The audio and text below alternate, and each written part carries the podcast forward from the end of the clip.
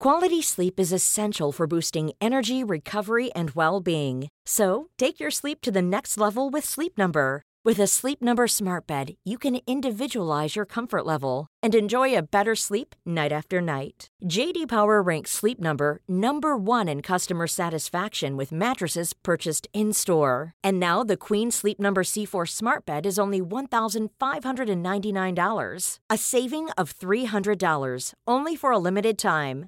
For JD Power 2023 award information, visit jdpower.com/awards. Only at Sleep Number stores or sleepnumber.com.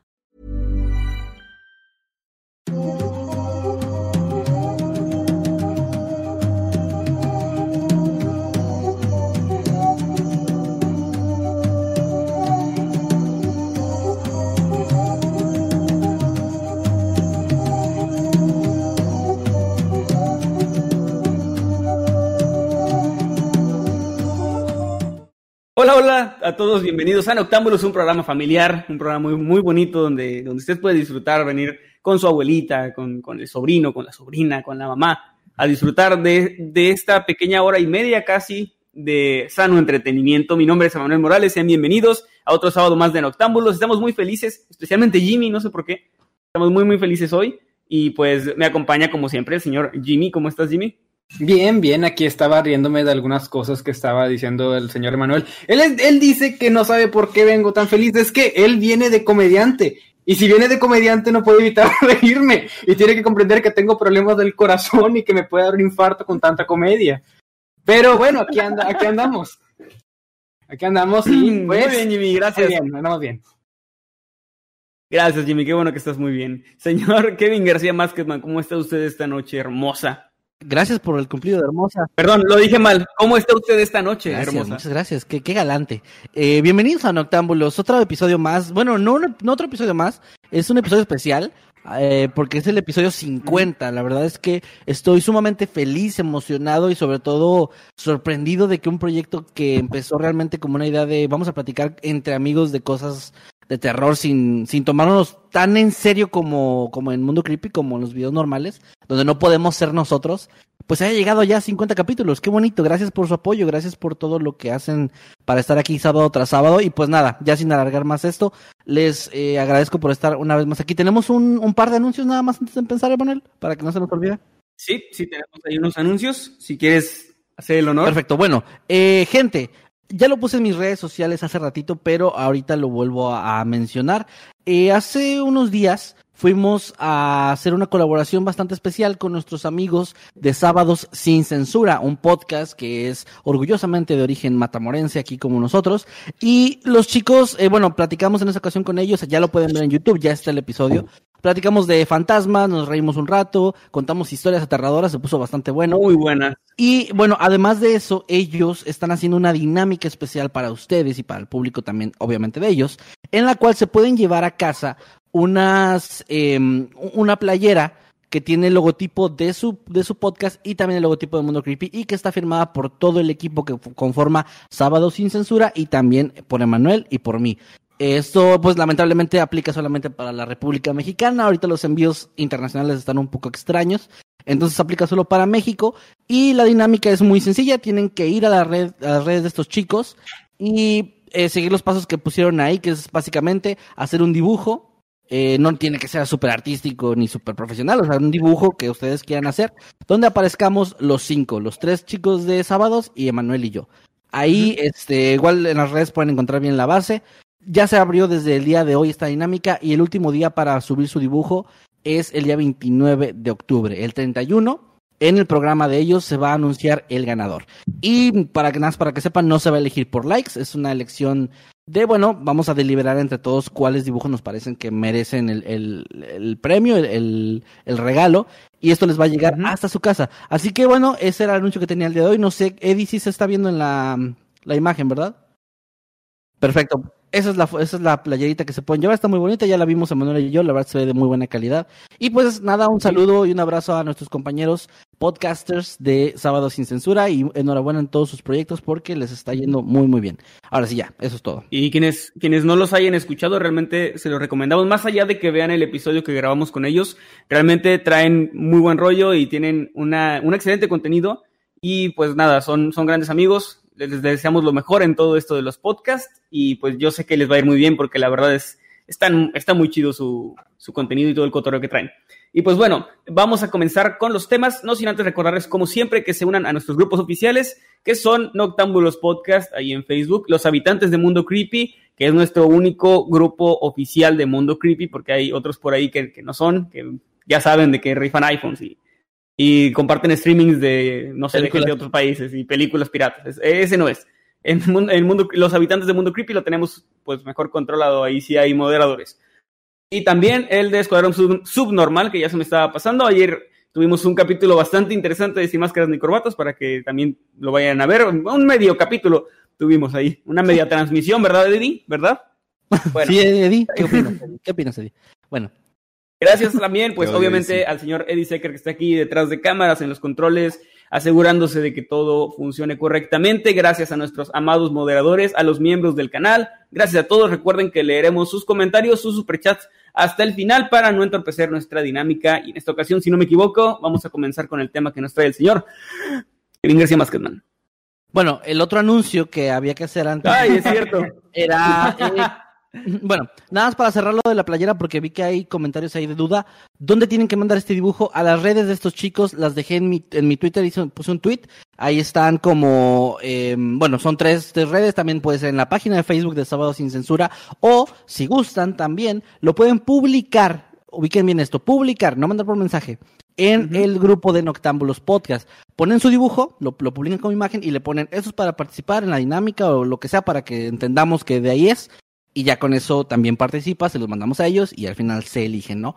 Entonces ya ahí están, ahí están las, las, las, las dinámicas. Y el otro anuncio para nuestros queridísimos y amadísimos habitantes inmortales es que ya en la pestaña de comunidad del canal pueden ver la publicación que hicimos donde ustedes pueden dejar sus preguntas, sus comentarios para que platiquemos terminando este programa en la videollamada exclusiva. Y además, ya hay un nuevo enlace, una nueva, un nuevo servidor de Discord. Recuerden que lo vamos a estar actualizando constantemente para pues los que sigan pagando puedan seguir participando y accediendo a estas hermosas y bonitas llamadas. Que la verdad, gente, no es por hacer la publicidad nada más así, de los se los juro, nos la pasamos muy muy bien en ese ratito que estamos platicando con la gente. Ahora sí, ya sin anuncios, ya, ¿Ya? se acabó la parte de comerciales, ya viene el programa bien, bien, bien. Y los, el los tema 30 traigo... minutos de comerciales ya terminaron. Ya terminaron, ya terminaron, perdón. Pero pues ya saben, así es esto. Eh, el tema que traigo el día de hoy, chicos, es uno que me resultó sumamente interesante. Fíjense que eh, a mí lo, lo, que son los fenómenos naturales, bueno, en este caso ya verán por qué no puedo asegurar que sea natural, pero los fenómenos que tienden a ser como extraños y que parece que no, no se sabe si fue algo de la naturaleza o si algún un experimento extraño de los seres humanos o algo así, y que afectan a comunidades, sobre todo comunidades pequeñas, me resultan muy interesantes. Son cosas que se me quedan bastante. Y el día de hoy les traigo algo de este tipo. ¿Ustedes alguna vez han escuchado sobre, por ejemplo, la lluvia ácida? Ese es un fenómeno que se genera en ciertas partes del mundo por diversas razones, pero eso sí es generado por, o provocado por los seres humanos, ¿no? Pero esta lluvia uh -huh. que hace daño, ¿no? Pero alguna vez habían escuchado sobre lluvia en la cual caigan del cielo junto a las gotas de agua una especie de, de, de cosas gelatinosas, eh, translúcidas, y que éstas pudieran llegar a ser tóxicas o causar enfermedades en las personas que se acerquen. ¿Alguna vez han escuchado algo similar? Señor, este podcast es, wow. esta es para toda la familia. ¿Qué? No entendí. no, nada, nada. Jimmy creo nos intentó alburear. Eh, creo que sí. Pues mira, yo he, yo he escuchado, obviamente, de, este, de lluvias extrañas, ¿no? Donde caen animales, es cierto. cosas así, peces, no ranas, es lo que he escuchado, pero no había oído de algo así como material tóxico o, o no sé, gelatina tóxica. Gelatina tóxica. No lo he escuchado.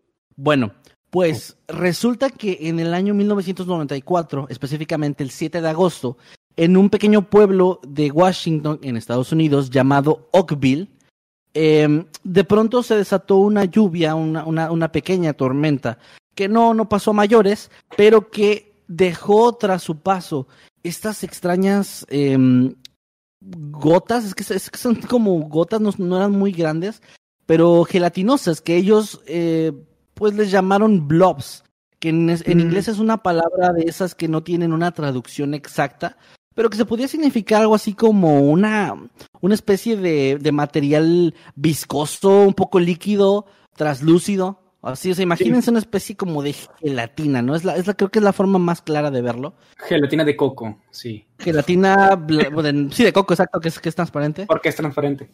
Y bueno, esto pasó en, esta, en este pueblo y el primer lugar afectado o el primer lugar en el que se reportó algo extraño fue en una granja que le pertenecía a una mujer llamada Sonny Barclift. E, esta mujer llevó a su madre al hospital después de la lluvia diciendo que ella había tenido contacto con este, esta, esta sustancia extraña, que al verla ahí en cerca de su, de su casa, habían tenido un cierto contacto, no, no, no especificaron exactamente qué tanto, pero sí se acercaron mucho. Y la señora la tuvieron que llevar al hospital porque se sentía muy mareada y tenía náuseas muy, muy fuertes, algo que según lo que dijeron fue de un momento a otro. Ella también reportó que un amigo de ella que estaba ahí en la casa conviviendo en ese momento, y también ella misma, se sintieron además un poco mareados, también un poco con náuseas, aunque no tan fuertes como la señora, y ella atribuyó que esto podía tener que ver con esa, esa sustancia misteriosa, e, esos blobs que se encontraron. Porque además de esto, también su pequeño gatito, que era el gato de la familia, falleció poco tiempo después, pocas, pocos días después del, del contacto con esta sustancia y, y, realmente se volvió algo como muy, muy extraño porque era una serie de circunstancias que parecían ser más que coincidencias. Entonces, ahí empieza a sonar algo en el pueblo, ¿no? De que supuestamente, eh, de boca en boca, se empezó a decir que más gente se había enfermado, que más gente que había tenido contacto con esto también había tenido síntomas, aunque nunca se especificó realmente qué síntomas, solo dijeron que era algo similar a una especie de gripe que duró mucho tiempo, que según ellos no duró solo un par de días como es lo normal, sino que se extendió hasta semanas y en algunos casos supuestamente meses. Ahora, esa es la historia eh, que se contó en un inicio. El primer medio que reportó esto fue el llamado el Tribunal de Lewiston, un, un, un periódico local, que hasta el 19 de agosto de ese mismo año publicó una noticia titulada Extraño fenómeno, misteriosas gotas de lluvia en Knoxville. ¿Qué son y de dónde vienen? preguntan los locales. Las autoridades no tienen ni idea. Esto obviamente pues sí tuvo un poco de revuelo, no no tanto, pero sí se dio a conocer porque hubo quienes intentaron pues teorizar qué se podía de qué se podía tratar, ¿no? En un inicio el doctor que atendió a la mujer, a la madre de Sonny, eh, llamado el eh, doctor Little, eh, él, él dijo que pues realmente en su diagnóstico ese contacto extraño con la sustancia parecía no tener nada que ver con, con lo que la señora sufría. Él decía que por el diagnóstico que él hizo, por lo que él revisó, más bien ella tenía una condición interna de oído y era eso, o sea, realmente no, no parecía haber ningún, ninguna conexión. Pero la mujer, Sonny, la, la hija de, de esta señora, insistió insistió mucho en que por favor revisara el, el, material, que revisara qué podía, de qué podía tratarse. Entonces él, pues después de tanta insistencia, lo, lo analizó y eh, se supone que dijo en un reporte que este material contenía eh, células, eh, déjeme ver exactamente cuáles eran porque no quiero decirlo mal, eran células blancas. Sí, eran células blancas. Ok, eh, Sí, sí, eran glóbulos blancos, o sea. Glóbulos blancos, ajá, correcto, correcto. Sí. Lo cual es de origen humano, o sea, daría, daría a entender que esta sustancia tendría alguna especie de origen humano. Eh, pero, pero eso es importante mencionar que esto él lo vio, esto él lo reportó cuando analizó la sustancia, pero no se le realizaron exámenes químicos, ni mucho menos. O sea, él solo dijo eso y ahí quedó ahí fue cuando empezaron las, las teorías de qué, qué rayos pasó, porque esta lluvia se ha reportado, o hay dos versiones distintas en las que dicen que sucedió seis veces a lo largo de dos semanas, o sea, la misma lluvia con el mismo, la misma sustancia cayendo, Y hay otra en la que dicen que en realidad fueron dos veces a lo largo de un par de semanas. O sea, y ahí se difiere la historia un poco, no se sabe realmente cuál es la verdad. Pero sea como haya sido, sí pasó, o sea, eso es un hecho de que sí cayó esta sustancia. Y las teorías más fuertes, las primeras que se dijeron, es que tal vez se trataba de materia em, lanzada por un avión de, de, un baño portátil, pues estos también usan una especie de gel eh, eh, que, que, lanzan, ¿no? Pues ahí lo, lo, lo, sueltan en el aire. Sin embargo, después de que se le cuestionó a las autoridades al respecto, se dijo que no, no podía ser, pues esta cosa que les menciono, los blobs eran translúcidos y este gel que se utiliza es de un azul muy fuerte. De hecho, ese color es, es este, una, una norma, o sea, no tiene que ser uh -huh. de ese color por normativa. Pues con lo que, con lo que pintan el cielo, ¿no? Para que lo veas azul. Sí, no, pues esas cosas que explotan en el cielo y ahí se pinta una parte azul. Pero sí. se borra, se borra en la noche, se pone negro y luego la otra mañana ya lo vuelven a pintar. Porque ya ves que los aviones también dibujan las nubes cuando van pasando y pues sí. hacen la... ¿Perdón? Sí, por eso hacen así dinosaurios y cosas sí. así. Este, Con líquido esto... de rodillas. Yo creo que era líquido de rodillas lo que, lo que llovió.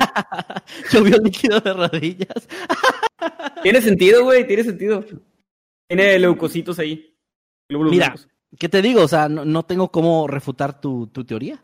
Así que no tengo más que decir. Pues caso, caso, cerrado, este, pasamos entonces al siguiente tema. Por favor.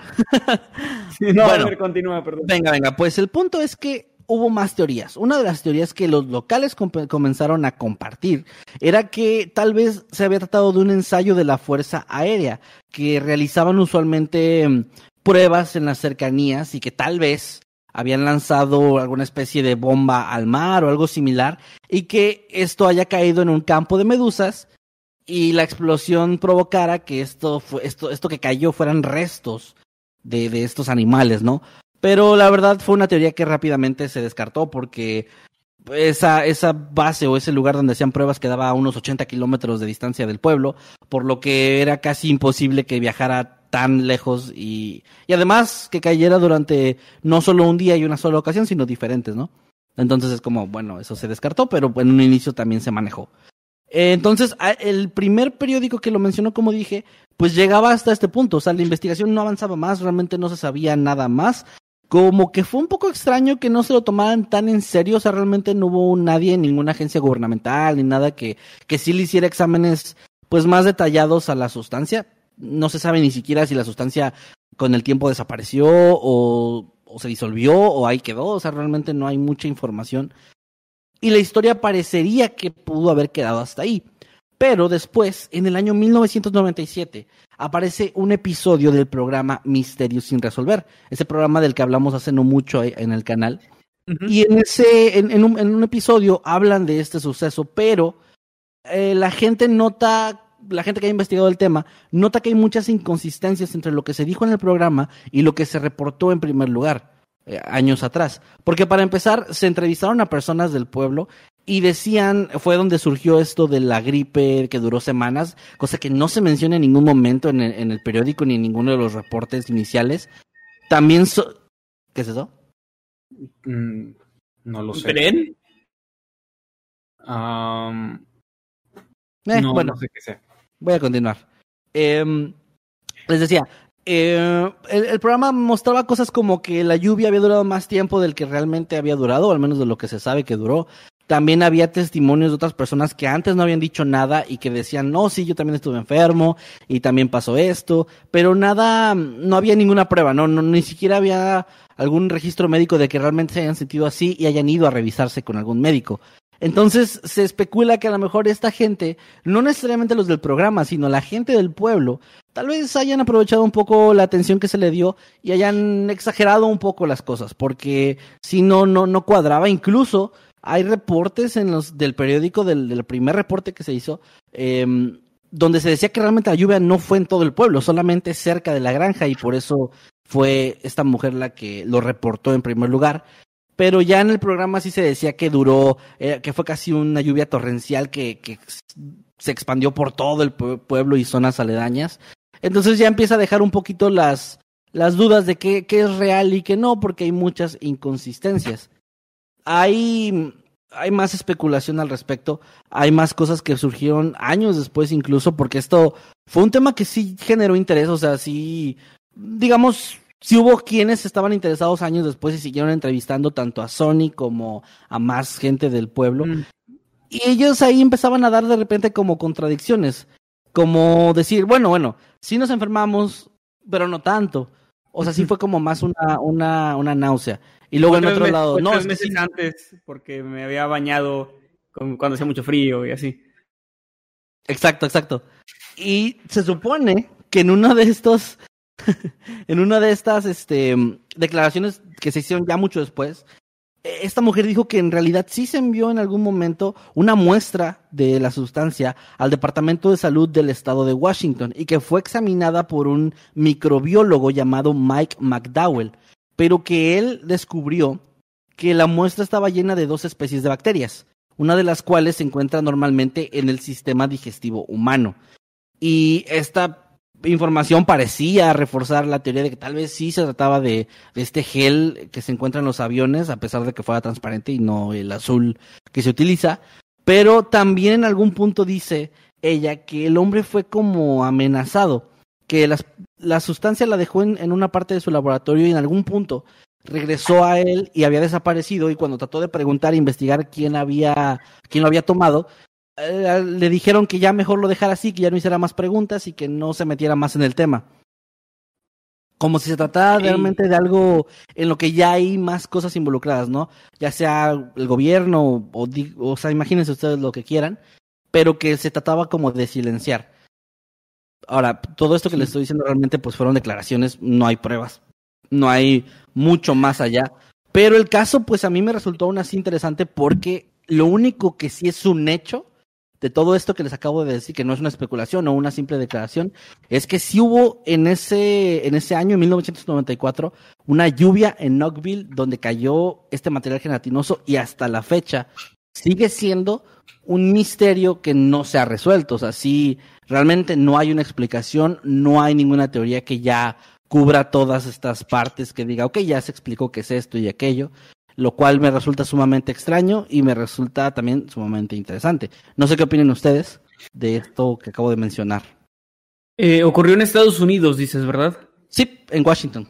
Ok, es que poniéndonos un poco conspiranoicos, no me traje mi gorrito de aluminio, pero poniéndonos conspiranoicos, sí me sonaría a que el gobierno podría tener ya conocimiento desde el inicio de lo que era, porque los gringos son sumamente paranoicos. Y creo que con un reporte de que en un pueblo cayó algo extraño que al parecer enfermó a la gente, o, o si, o simplemente que, que cayó algo extraño que no saben qué es, con el pensamiento de, de pueden ser armas biológicas o algo que viene de China, Rusia o qué sé yo, yo siento que sí hubieran enviado gente al menos a investigar, no como un escuadrón completo, pero sí a una persona o dos a, a ver qué pasaba. Y a lo mejor y sí lo hicieron, pero de manera secreta, no sé. Pero si no enviaron a nadie o si no investigaron nada, quiere decir que pues era de ellos, ¿no? Sí, es que es igual. Resulta extraño cómo se manejaron las cosas porque, como dije antes, o sea, realmente no encuentro una razón por la cual no se involucrara públicamente más el gobierno de, ok, vamos a tomar unas muestras, vamos a ver qué es y lo revelamos al público. Eh, no, realmente no pasó eso. O sea, si, si sucedió, no se sabe y no hay respuestas de qué pudo haber sido, ni mucho menos. Y pues mucha de la gente de ese pueblo, por las declaraciones que han dado en medios en los años después de, lo ocurrido, pues sí se quedaron con que, ok, podría ser algo de origen natural, pero ellos le tiran un poquito más a que fue alguna especie de experimento. Sostienen la idea de que se enfermaron, lo cual refuerza esta idea de que tal vez fue como una especie de ataque eh, o de prueba biológica tal vez conducida por el gobierno, que digo, no es una mentira que este tipo de cosas suceden, no necesariamente que lo aprueben en, en, el, en, la, en los ciudadanos, pero sí que existen armas biológicas, que se, ha, que se ha probado que existen armas biológicas y pues que en algún momento se tiene que realizar pruebas de esto, ¿no? Entonces sí deja, sí deja la pregunta bastante en el aire. Eh, realmente es uno de esos casos en los que cada quien se puede generar su propia teoría y creo que por lo poco que se sabe, pues una es igual de válida que la anterior, ¿no? Entonces, uh -huh. no sé, eh, no sé si ustedes tengan alguna, bueno, tú ya dijiste Manuel, pero no sé si tú Jimmy tengas alguna otra teoría, algo que creas que podría ser. Pues uh, analizando el caso y todo lo que has estado contando, yo podría decir que quizás se trató de algún tipo de prueba biológica, pero que la prueba biológica no fue en sí el gel, sino yo, yo apostaría a que el gel fue algún tipo de consecuencia en el clima, digamos que lo que sea que se haya experimentado pues ya estando en el cielo vaporizado entre las nubes, digamos, quizás hubo algún tipo de reacción química que generó este tipo de material gelatinoso que fue lo que finalmente cayó en el pueblo y que quizás por su naturaleza química, de, recordemos que estoy en mi teoría, es como si el, el, gobierno hubiera hecho algo. Eso fue lo que provocó síntomas negativos en la gente. Eso es lo que me he estado armando mientras estabas contando tu tema y pues suena, pues es como algo que tiene sentido en mi cabeza, pero al final, al final del día es como tú dijiste, cualquier teoría es igual de válida que la anterior. Eh, es algo que desconocemos hace tiempo, de modo objetivo. Perdón, hace tiempo había leído una teoría que es, está muy, me gustaría investigar más al respecto porque sí es como interesante, de estos icebergs que están ahora de moda, ¿no? De que dicen cosas ahí, pero era una de te teorías conspirativas eh, exclusivas de Estados Unidos. Ok. O sea, no a nivel mundial, sino de Estados Unidos. Y había una que ahorita me acordé que decía, el gobierno uh, simula como aliens o cosas así en pueblos pequeños como prueba para ver qué tanto pueden contenerlo ellos. O sea, eh, como que para activar protocolos y ver qué tanto pueden silenciar como en pequeñas áreas. Ok, ok. Como que a ver, vamos a hacer que se vea un ovni en todo el pueblo de tal lugar, ¿no? Y e inmediatamente nos ponemos a trabajar y vamos a ver qué, tantos medios, a qué tantos medios llega, si llega a la televisión nacional, eh, qué tanta gente habla. O sea, como si fuera una especie de, de prueba de, de, para probarse ellos mismos como sus protocolos y su habilidad para silenciar. Y eso se me hizo muy, muy interesante. Está. Es como ir un paso más allá de la conspiración. Sí, sí. Y muy macabro. Está chido, ¿eh? Está chido, está interesante la teoría. Porque, o sea, realmente sí tiene sentido. O sea, sí tiene sentido que tenga que prueben esas cosas. Porque con algo como los ovnis, eh, cosas, cosas, fenómenos extraños o paranormales, como les quieran decir, realmente, ¿cómo, cómo, ¿cómo sabes cómo va a reaccionar la gente? ¿Sabes cómo reaccionan ante catástrofes naturales? Ante tsunamis, terremotos. puedes hacer simulacros de eso. Hay protocolos, pero, en cuanto a, pues en cuanto a predecir cómo va a reaccionar la población a, a un suceso es de esta naturaleza, Bien. la respuesta nunca es uniforme, depende de lugar en lugar, porque, porque igual, o sea, de manera geográfica la gente es diferente y la forma en que es criada, la, la forma en que vive es diferente. Entonces, ¿Sí? todo esto de cómo va a reaccionar la gente ante, ante un suceso uh, que no es para nada familiar para ellos, depende de cada, de cada lugar y pues las pruebas que, men que menciona Emanuel pues ten tendrían que hacerse en cada lugar, en, en, en, cada, en cada pueblo en este caso. O sea, no es una respuesta uniforme, es a lo que quiero llegar. Correcto, correcto. Y bueno, ya para ir cerrando mi tema, mmm, nada más como dato, además del programa de Misterios sin Resolver, que como dije antes, tocó este tema en el año 1997, cuando era bastante reciente, uh, también hubo un programa llamado Monumental Mysteries, que en el año 2013 también le dedicó un capítulo a esto, y de nuevo trajeron a Sonny Barcliffe y a otros testigos, a otras personas que vivieron en ese lugar, o que viven en ese lugar, para pues testificar, ¿no? Dar como su versión de la historia. Pero aquí sí se trató un poquito más eh, como de ver cuál era la verdad. O sea, realmente ya no se manejó como en misterios sin resolver, ya era más un poquito tratando de, de, de atar esos cabos sueltos y de, de, hacer notar esas inconsistencias. Y aquí esta mujer, Sony, dijo que, que, pues bueno, ya pasó mucho tiempo, pero que para ella, según lo que ella sabe y según para lo que ella es la verdad, lo contado en el programa de Misterios sin Resolver sería lo más cercano de todos los testimonios y de todas las investigaciones que se han hecho, sería lo más cercano a la verdad y también, bueno, ya ven que en este programa hay como okay. dramatizaciones y todo eso. Entonces, según ella, si van a ver ese episodio, si van a ver ese programa, pues eso sería lo más cercano a lo que realmente pasó aquella, aquella tarde, aquellos días de agosto en el 94. Y, y bueno, uh -huh. el misterio, como dije antes, sigue sin ser resuelto, solamente ha habido pero, declaraciones de que sí es algo del gobierno, como que es algo que están ocultando, etcétera, pero poco más que eso y ahí se cierra el tema.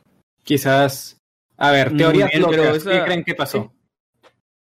¿Cómo, cómo? Teorías locas, ¿qué creen que pasó? Eh, pues yo lo del líquido de las rodillas. Yo creo que es moco. Yo creo que es yo creo que son mocos de Dios. A ver, esa es buena, esa Ah, es es- buena, ¿eh? Se me ocurre uh, algo peor, pero no, no lo voy a decir. Am, quiz- quizás era, am, quizás la cabeza de un alien explotó al ver ah, lo, lo, lo mal que está la humanidad y le explotó la cabeza y fue lo que cayó del cielo. Oye, pues sí, en Nombres de Negro do- en la 1, cuando K mata de un disparo al, al alien ese que trafica cosas, eh, explota la cabeza y queda como restos así pega- pegados, así gelatinosos Sí, de cosa, de cosa rara. Entonces puede ser cosa eso. rara. A lo mejor. K mató a un, a un alien en el cielo y cayó. Todos los restos. Y si es el capullo de algo. No les digas que así, güey. no salió de ahí. Ah, capullo como huevecillo. Perdón. No. Ajá. Como Cell. Así que algo, algo salió de ahí y esos eran restos así como de, de placenta espacial.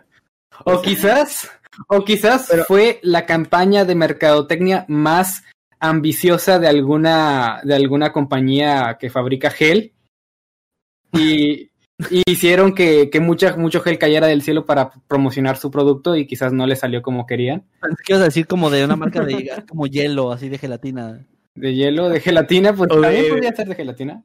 De, ve- de vendedores de medusas. Era la, la campaña. Y bueno, dices que Misterio sin resolver fue el más cercano entonces. Según esta mujer, sí. Lo más Pero, pero eso, es- eso es la opinión de, de Sony. Pero quiero saber qué opina Microsoft de todo esto. Microsoft dice que, que Sony se la pela, así dijo. Ah, sí. Dijo, dijo, me la pelan. Bueno, a no, muy buen tema. Y ahí termina mi tema. No, muy, muy buen tema, eh, Kevin. Muchas gracias por traerlo. Gracias, gracias. Y pues aquí la gente, la gente creo que anda también dando teorías locas. En un ratito más los, los leemos, gente. Y pues bueno, vamos a pasar entonces al siguiente tema, que en este caso me correspondería a mí.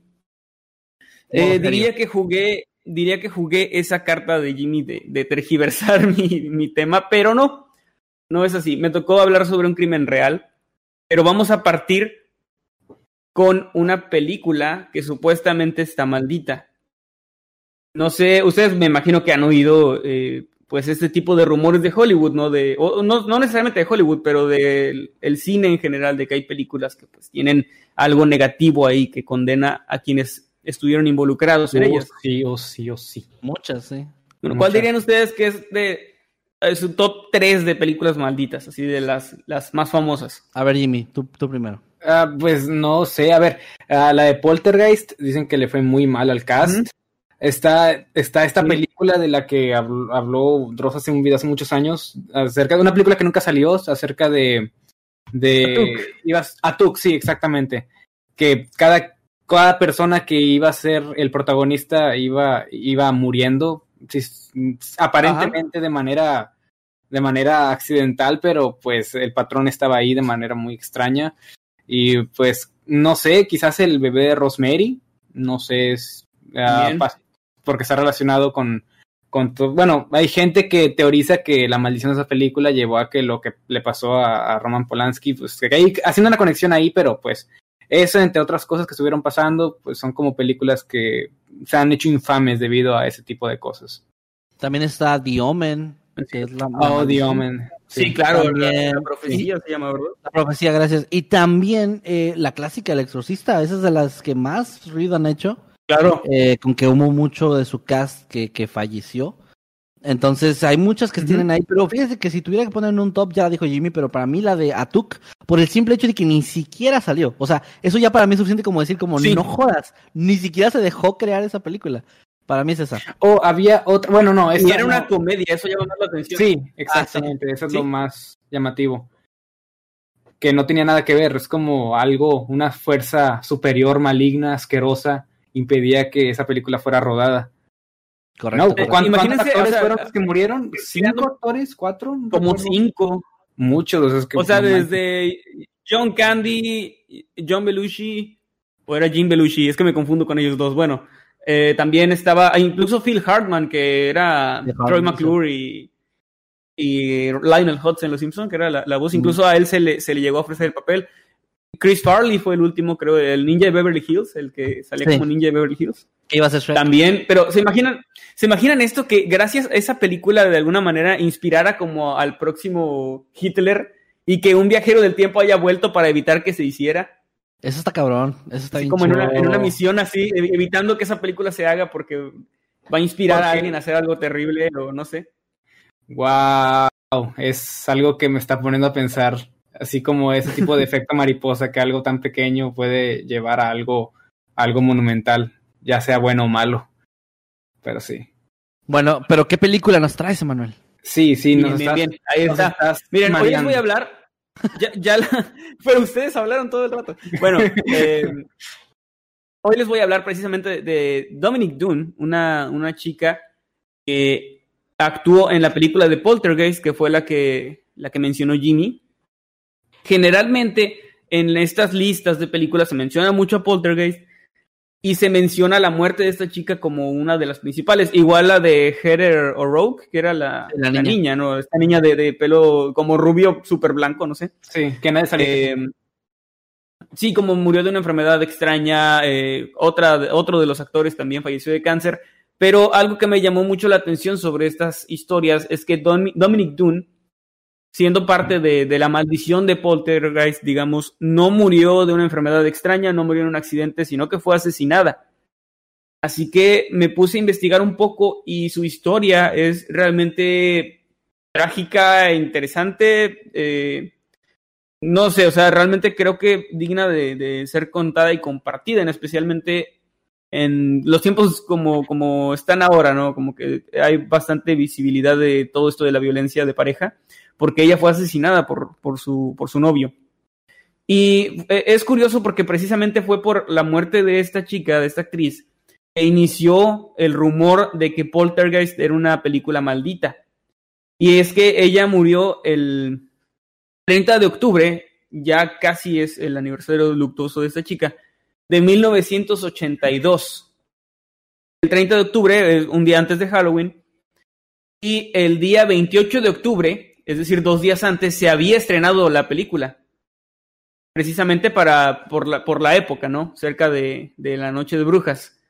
Entonces, ella murió dos días después del estreno de la película. Bueno, fue asesinada dos días después del estreno de la película. Tenía 22 años, faltaban 20 días, cosa de 20 días para que cumpliera los 23 años. Estaba realmente muy joven y esta película la catapultó a la fama, pero pues iba a ser como la película donde ella iba a, a subir en Hollywood, ¿no? Porque había tenido papeles pequeños, venía de hacer algunas series, de hecho estaba a punto de, de hacer una serie llamada V, no sé si llegaron a verlo ustedes. No, no, no. Eh, los visitantes creo que les pusieron, era algo de extraterrestres por ahí de los ochentas. Me acuerdo de B-Movie, pero eso no tiene nada que ver. ¿Qué pedo? Sí, No, era V así de, de V. Ah, ve de vendetta. Ella, ella estaba- Ah, P de Vendetta. Ah, bueno, ustedes saben a qué me, no, no saben a qué me refiero. Pero bueno, Sí. ella eh, ella fallece este, este día cerca de cerca del estreno de la, de la película. Pero pues les voy a contar un poco como pues esta historia trágica, ¿no? Les digo, ella había actuado en varios papeles pequeños, realmente no tenía venía de una familia importante en Hollywood. Su familia sí, sí era como influyente, digamos. Eh, su papá era escritor de cine y, y su mamá también tenía ahí como que, o sea, también era parte como de la industria. Era sobrina de, de John Gregory Dunn y Joan Didion, que son novelistas, o sea, realmente su familia era, era gente, bueno, es gente todavía bastante influyente, pero ella era la, la describen como una chica bastante sencilla, de, buen humor, risueña, eh, pues sí, una chica muy, muy linda, ¿no? O sea, linda en el, no en el sentido físico solamente, que era muy bonita, sino como una persona linda. Y pues bueno, ella lamentablemente comienza esta relación en 1981 con, un, con este tipo llamado John Sweeney. Él era cocinero en un, eh, pues como restaurante de, que estaba de moda en aquel momento que se llamaba M.A. Mason. Él era un cocinero y de hecho él era un, un tipo de, de clase media baja, o sea, trabajaba como cocinero, su mamá había sido camarera, su papá era... eh, Es curioso porque en las fuentes que me encuentro dice, su mamá era camarera y su papá era un alcohólico. O sea, alcohólico era su, era su profesión. Era alcohólico profesional, entonces. se dedicaba pues a, a toda esta cosa del alcoholismo. Se dedicaba al no, no, no, vi, no vi cuántos años de experiencia tenía el señor, pero pues se dedicaba a, eso, a esas cosas del alcoholismo. Oye, pero bueno, perdón, perdón que interrumpa, pero imagínate que todos nos, nos, presentáramos con algo así, o sea, así como yo de Kevin, engordador. O sea, mi trabajo es engordar cada año. yo, yo eh, interruptor profesional. Ay, a ver, prende algo. Interrumpidor. Ah, interruptor. Es que interrumpidor no existe, ¿o sí? No. Interrumpidor. no, pero puedes crearlo. Bueno, pues si él creó, sí. Si, bueno, si él creó el alcoholismo como una profesión, tú también puedes hacerlo con interrumpir. Perdón, ya continué. Y bueno, eh, pues este chico era, era, dejo, dije que cocinero, pero era chef, o sea, sí era así como chef. Ah, eh, chef. Tenía 25 años, era, era tres, casi cuatro años mayor que esta chica. Y pues lo conoció en una fiesta a la que asistió como invitada. No sé, no, obviamente pues no hay detalles de eso, simplemente se conocieron se enamoraron y no tardaron mucho en irse a vivir, a vivir juntos. De hecho, eh, esto que les digo también dice mucho de, de, la personalidad de ella, porque realmente era alguien a quien no le importaba como el estatus o, o este tipo de cosas, ¿no? Porque que, para empezar ella todavía no era tan famosa, pero su familia sí venía, o sea, sí venía de una familia de, de influencia de dinero en Hollywood y todo esto. Ya había actuado en algunas películas y sin embargo, pues ella se enamoró de este chico que era pues chef en un restaurante que no ganaba millones ni nada y, y no le importó, no, simplemente fue como que pues se enamoró de él. Obviamente en un principio pues él era una persona súper linda, eh, detallista, todo esto que hace que una, que una chica pues se, se enamore, ¿no? Entonces, ella empieza este, este romance, se mudan al poco tiempo a vivir juntos, pero empieza poco a poco a darse cuenta pues de la verdadera personalidad de este sujeto que se volvía cada vez más controlador, más posesivo, quería pues siempre saber dónde estaba, con quién estaba en todo momento, no podía ella salir eh, sola, ¿no? Era como pues esta, típica relación tóxica, que es ahora la, la palabra de moda, aunque por, por, por, ahí he visto que hay artículos de que no es correcto decirlo así, pero creo que se entiende en el coloquialismo social como pues una relación tóxica. Una Todos relación dañina. Así. ¿Una relación qué? Dañina, destructiva. Sí, exacto, exacto palabras sí, más propias. Uh -huh.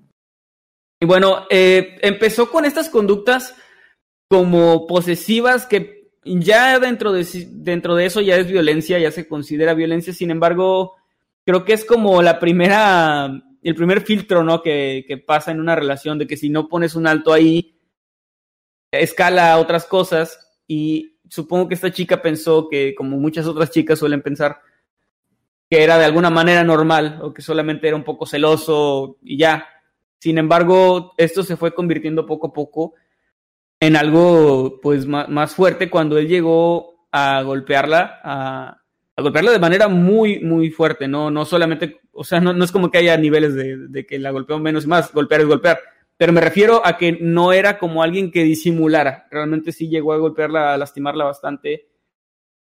Hay una anécdota de precisamente de este año, poco antes de, de su muerte en 1982, donde la habían invitado a Hill Street Blues, que, la verdad no sé qué es Hill Street Blues, pero bueno, la invitaron ahí y ella estaba golpeada, había sido golpeada por, por este sujeto.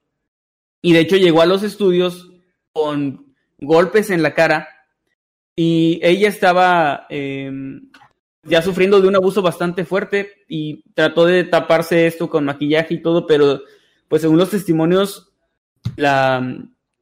pues ella se, veía real, realmente mal. Hill Street Blues, estoy buscando, era una, una serie, perdón. Ella, de hecho, en, en, en, esta serie, interpretó a una mujer golpeada.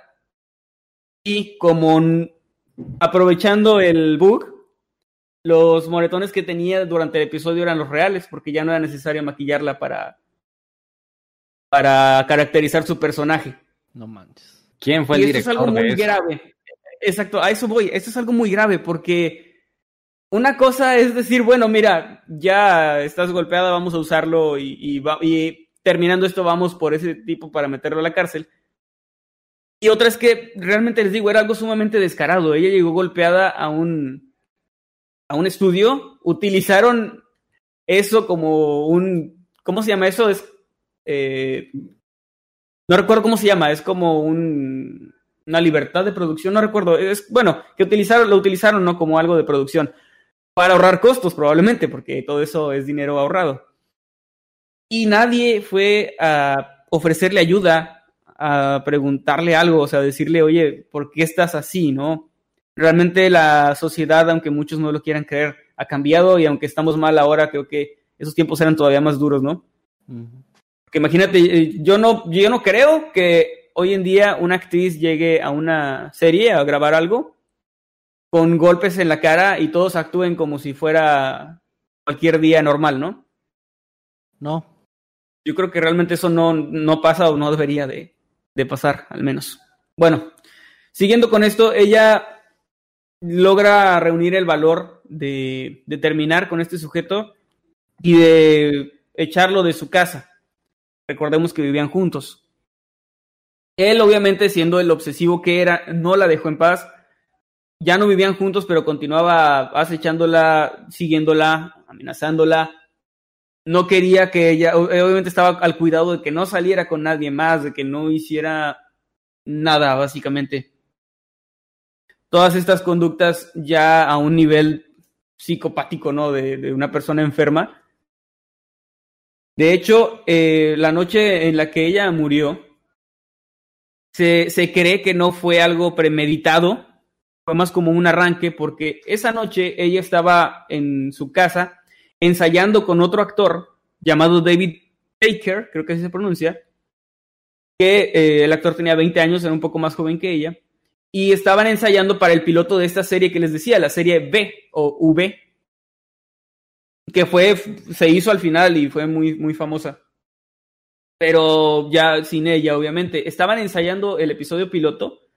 Poco antes de las nueve de la noche, eh, este sujeto llega a su casa. Al ver que está con, con este otro actor, le empieza a reclamar, empiezan a discutir. Y de un momento a otro, él comenzó a estrangularla. Y obviamente él, ella era una mujer eh, no, no muy alta, era delgada y él era un tipo, no, no, robusto, pero pues era atlético, así que obviamente no tenía, él tenía una ventaja física bastante marcada y la, o sea, la terminó asfixiando. Ella no murió en ese momento.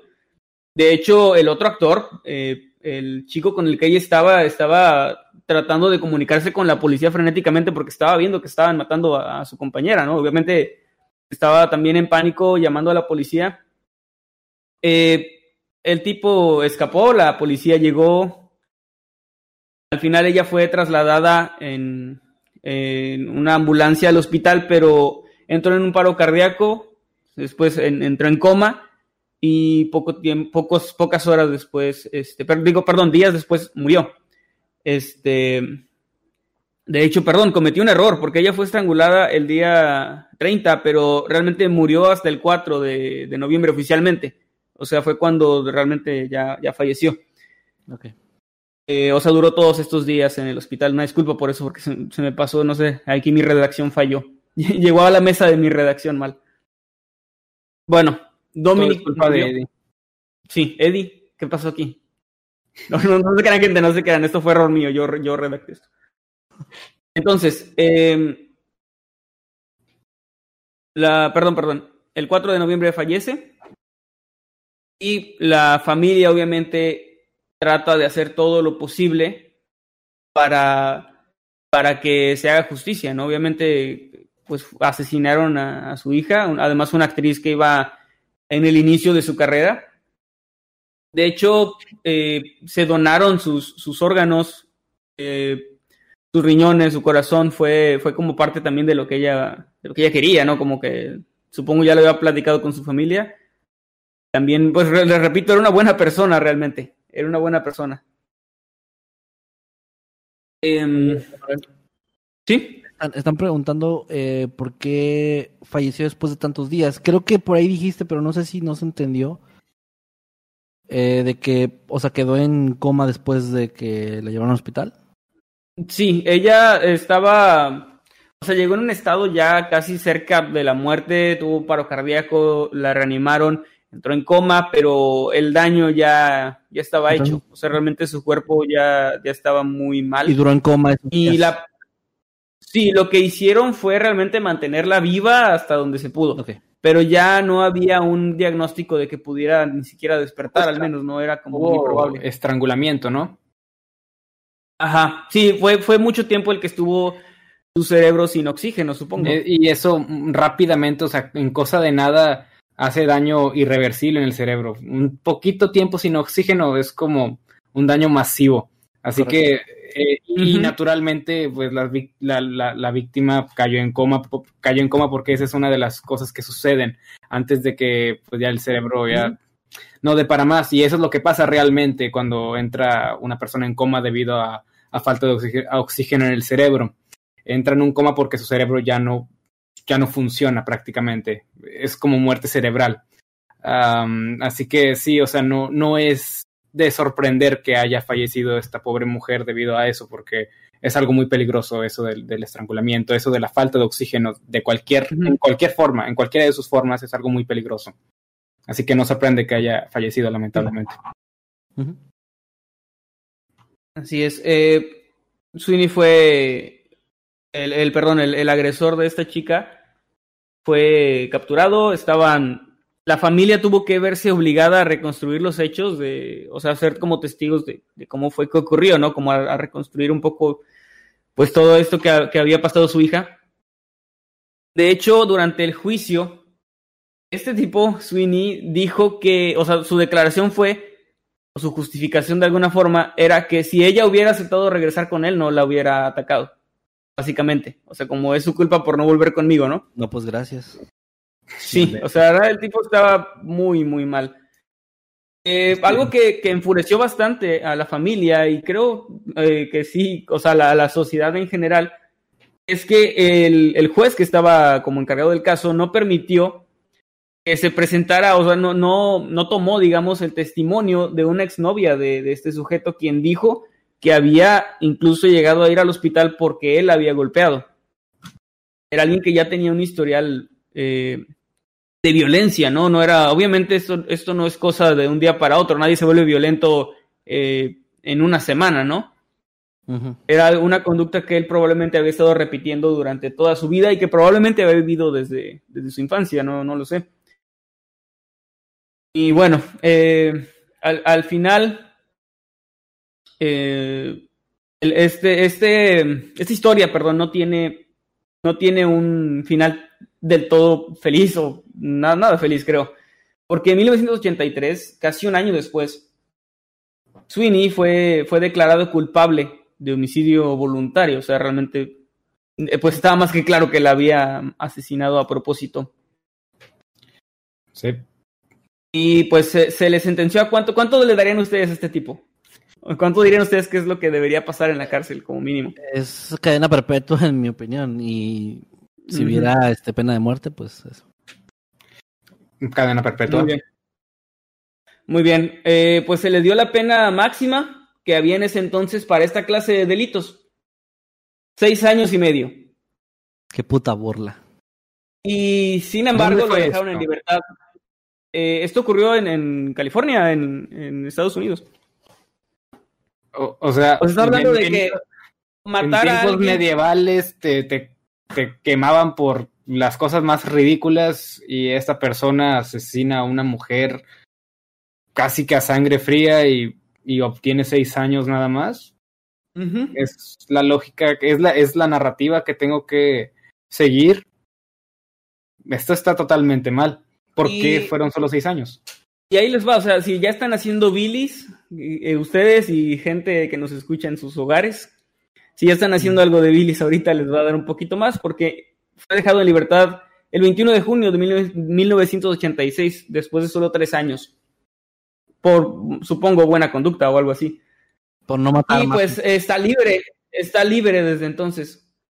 Mm, Eh, está, está libre, después se sabe que se casó y pues bueno, se fue a otro, a otro estado, obviamente, pero la familia de, de esta chica, de Dominic, no, nunca logró tener como un, un cierre, ¿no? Pues no es un castigo coherente. Mucha gente sufre porque nunca encuentran al asesino de, su familiar, ¿no? Pero en este caso no solo lo, lo, arrestaron rápido, o sea, no solo lo, lo enjuiciaron rápido relativamente, porque el juicio duró menos de un año, sino que lo, lo, lo más feo es que la policía o las autoridades actuaron bien hasta el momento de la sentencia. Bueno, no tan bien porque no dejaron el testimonio de la otra chica. Pero la sentencia ahí ya fue un error completamente del sistema, porque ¿cómo es posible que la pena máxima sean seis años y medio para, por asesinar a una persona, no? Pues lo único, y obviamente no lo justifica nada, lo justifica, pero uh, quizás al, se, se confundió al con otro reo quizás, no, no sé, pero esto es ridículo, en especial en el año en el que ocurrió, es como que no, no tiene sentido una pena tan corta. Miren, ahí les va. Sé No sé. que evasión de impuestos te da más tiempo en Estados Unidos que esto. Si eso les deja un precedente de lo estúpido Wow. y ridículo que es el sistema o que puede llegar a ser el sistema de justicia, no nada más en Estados Unidos, en cualquier parte del mundo. Ahí está. Al, al gobierno le importa más que no pagaste tus impuestos a que si mataste a una chica de 23 años. Eh. Y Trump pagando 700 dólares en los últimos 16 años de impuestos, ¿no? Sí, no es. Política, es no como- hablen de política, no hablen de política. No, no es política. Ay, o sea, realmente no estamos hablando de política, es, es un hecho. O sea, es- no, no es un partido, no es un lado, es así como funciona el mundo. Ah, bueno. De hecho, pues bueno, ya como una nota final, eh, esta chica es recordada como una excelente persona, una buena actriz, y obviamente todos la, la recuerdan de manera afectuosa. Pero algo que pasó, que de hecho estuvo muy bien, creo, al menos es como una especie de, de ok, una victoria, una pequeña victoria, es que poco después, dos años después de que de que fuera dejado en libertad este, este tipo encontró trabajo, o sea, igual como chef. Y sí le dieron trabajo como chef. Y la mamá de la mamá de Dominique inició con una especie de campaña. Se organizó con más personas y entre los miembros de este grupo se dedicaron a repartir hojas de papel a los clientes, a los clientes del restaurante donde decía, las manos que prepararon su comida esta noche también asesinaron a Dominic Dunn. Wow. Así que, pues es como, pues les digo, una especie de victoria. Él eh, eh, no duró mucho en este trabajo y hasta donde se sabe, pues estará en algún lugar de Estados Unidos, probablemente teniendo una vida completamente normal y en libertad. Y pues esa es la, la historia, la trágica historia de Dominic Dunn, una de las que se consideran como de las víctimas de la de la maldición de Poltergeist de la película, aunque sinceramente creo que fue víctima de algo mucho peor, que fue de un hijo de puta violento. Y pues Si me permites, Manuel, me gustaría decir algo rapidito, pero aprovechando que este tema, estoy viendo el chat, siempre leo el chat, como que está levantando, pues, opiniones de la gente. Mm. Solamente es algo que resulta hasta estúpidamente obvio, pero chicas, si ven, si notan que su pareja eh, o alguna persona a su alrededor tiene tendencias violentas, comienza a tener tendencias agresivas, créanme, solo puede empeorar. Es, no deben de permitir ni la primera, ni el primer, ni la primera agresión debe ser permitida. O sea, siempre busquen ayuda, siempre busquen alejarse, siempre busquen el, aunque pueda resultar ridículo y estúpido, como en este caso, pues busquen a las autoridades, no tenemos de otra. Vivimos en el mundo en el que pues nos regimos por leyes y no hay de otra. Em, porque la verdad es que este tipo de casos no, no es, no hay, no hay forma de saber cuándo van a explotar, cuándo se van a convertir en algo así. Pero siempre hay como señales de que algo anda mal y, hay que tomar acción desde el inicio. No, no van a cambiar a una persona agresiva, no creen que con amor una persona va a dejar de ser como es. De verdad, no lo hagan. O sea, aléjense lo más que puedan porque lo mínimo que puede pasar es que tengan una persona agresiva a un lado. Lo peor que puede pasar es casos como este. Eh, de verdad, de verdad, por favor, digo, si de algo sirve que miles de personas vean este programa y este canal eh, y podamos dejar un- una especie de mensaje entre lo que contamos casos y todo eso, pues es eso. Por favor, por favor, aléjense, aléjense ante la primera señal de agresión, ante la primera señal de violencia y busquen siempre familia, amigos, eh, no se queden calladas, no hagan caso a amenazas, o sea, por favor, no que no na- nadie, o sea, eso es un caso más de los muchos que ha habido. Pero si se puede evitar de alguna forma es que ustedes tomen la primera acción de irse en cuanto vean algo. Y es todo lo que quiero decir. Eh, aquí hay un, un mensaje que me llamó la atención de Gion Mape, creo que así se pronuncia, que dice, hora de dejar a mi novio. Y pues bueno, pues, la verdad, si es así, pues sí, es lo mejor. Y pues no, bueno, este, ahí está el tema, realmente es algo, algo fuerte, pero me pareció interesante ver que detrás de estas cosas un poco supersticiosas de, lo- de las películas malditas y eso, pues realmente hay historias muy, muy reales que, que están ahí y que generalmente en los videos y eso se habla más sobre la maldición de Poltergeist y simplemente se dice esta chica fue asesinada por su novio y ya, sin más detalle, eh, pero pues es una historia como muchas que ocurren y que están ocurriendo en este momento, mientras estamos hablando, mientras están ustedes viéndonos, hay alguien pues sufriendo este tipo de cosas, así que esperemos que, que el mundo cambie, aunque sea un poquito. Muy bien. Y también las leyes cambian, que se necesita. Por Y favor. bueno, eh, Jimmy, levántanos el ánimo, por favor, Necesitamos el tema de Jimmy, que es para ser felices. Yo necesito la carita de Jimmy para ser feliz, nada más. No, es Yo que también. Manuel, o sea, nos apachurraste tanto con tu tema que, que es difícil poner, ponernos a hacer chistes de nuevo, pero voy a hacer, voy a hacer mi mejor intento para poder levantarnos el ánimo. Jimmy, ponte tu, tu nariz roja y tu peluca. Es Es momento hora de de ponerme mi nariz roja. ok. um, hace rato vi un comentario aquí en el chat. No recuerdo quién fue el que lo hizo, pero, pero voy a citarlo. Es, me pregunto de qué animal raro va a hablar Jimmy esta semana. Y yo me quedé pensando, bueno, de alguna manera sí vamos a hablar de algo, algo así. Vamos a hablar de, del animal más interesante, del animal más curioso, del animal que, que día tras día, minuto a minuto, da siempre algo de qué hablar y nunca deja de sorprender. Porque Donald tiene Trump. conductas tan impredecibles. No, no Donald Trump, Kevin, no hables de eso, que va a haber elecciones y la gente anda bien avispada. Bueno, entonces, vamos a hablar de este, de este animal que sencillamente nunca deja de sorprender debido a la incoherencia de sus acciones en ciertas circunstancias. Vamos a hablar de los seres humanos. Y vamos a hablar de cómo algunas personas se sienten lo suficientemente... ah, ¿Cuál sería la palabra correcta? Lo suficientemente creídas, lo suficientemente autos, auto... mm, que ellos solos se, se, se ponen... como- Bizarros. No lo sé, no lo sé. No sé cuál en sea la palabra mexicano o español de la palabra. La palabra. Nadie usa, porque no mamen. ok, entonces, vamos a hablar de demandas. Sí, ah, aparentemente todos los seres humanos ah, tenemos el derecho a levantar una demanda cuando algo no nos parece bien de, de una persona, de otra persona, de una empresa y, o, o de cualquier otra entidad, de cualquier tipo, si es que ésta te está tratando de una manera que no está de acuerdo a la ley. ¿no? Esto es una herramienta bastante, bastante útil porque muchas veces ah, necesitas que esa parte de la ley te respalde, ¿no? Cuando estás sufriendo algún tipo de injusticia.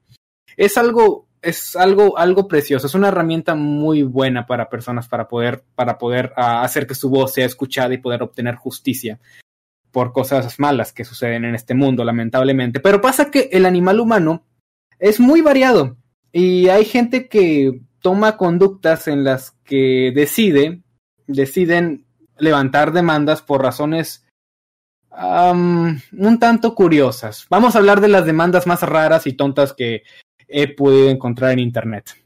Espero que les guste. Bien, a ver. Sorpréndenos. Ok, ok, vamos a comenzar con algo que con lo que nos podremos identificar y poder- podríamos sentir un poco de, de empatía, incluso un poquito de lástima, sentirnos poquito, un poquito mal por la persona que hizo esto. Vamos a hablar de un holandés de 69 años que quería cambiar legalmente su edad para evitar la discriminación debido a su edad.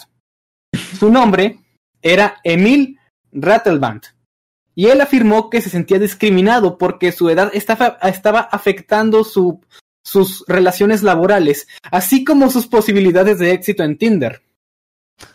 Una popular aplicación de citas que ya, que ya hemos Tiene ah, razón. en este canal.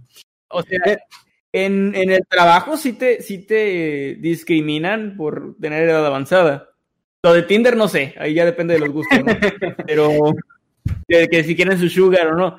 Pero en los trabajos sí te discriminan por edad por- y porque este señor a lo mejor él se siente joven todavía.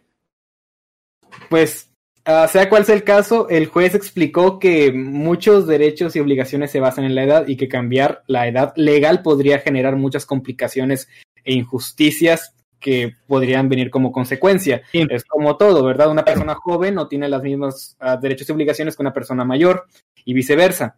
Es como que todo de acuerdo a la ley, todo de acuerdo, todo, todo de acuerdo a lo que es, a la realidad. Pero, pues, de alguna forma, este hombre no se sentía. ah, con- no, no es que no se sintiera conforme, es que se sentía como que su edad estaba limitando su, su vida de alguna manera, que le estaba afectando. Y por eso es que dije que este caso podría hacernos sentir un, un tanto mal por el tipo, porque, pues, es un señor que, que sencilla- sencillamente no quiere. No quiere dejar de ser joven o algo así. y no quiere que lo rechacen en Tinder. no quiere que lo Es rechacen que en mira, Tinder. eso de cambiarse, eso de cambiarse la edad, ya, ya hablando en serio, ya hablando totalmente en serio, cambiarse la edad sí sería algo totalmente contraproducente en lo legal, porque imagínate que así se me viene a la mente de volada un fraude fácil, pensionarte a los 30 cambiándote la edad a 60, ¿no? Diciendo que legalmente ya tienes la edad para jubilarte y, y ya. O peor aún, alguien que se cambie la edad por ah, soy menor de edad y por eso ya voy a ir ahí con jovencitas o jovencitos no menores de edad, porque es legal. Eso también sería un, un hueco horrible le- legal, legalmente hablando que podrían Hueco utilizar. imposible. Que sí, que pueden utilizar este tipo, que pueden utilizar este tipo de, de enfermos, ¿no? La, la edad, pues la tienes por una razón. Sí. Kevin, ¿algo que quieras agregar? Viejo cochino. ¿Algún, que- algún viejo cochino podría No. utilizarlo, ¿eh? Era un viejo cochino porque quería para Tinder, o sea, quería ser más joven para Tinder. Eso es un viejo cochino. Viejo cochino. Sí. Yo siento lástima por él, o sea, no.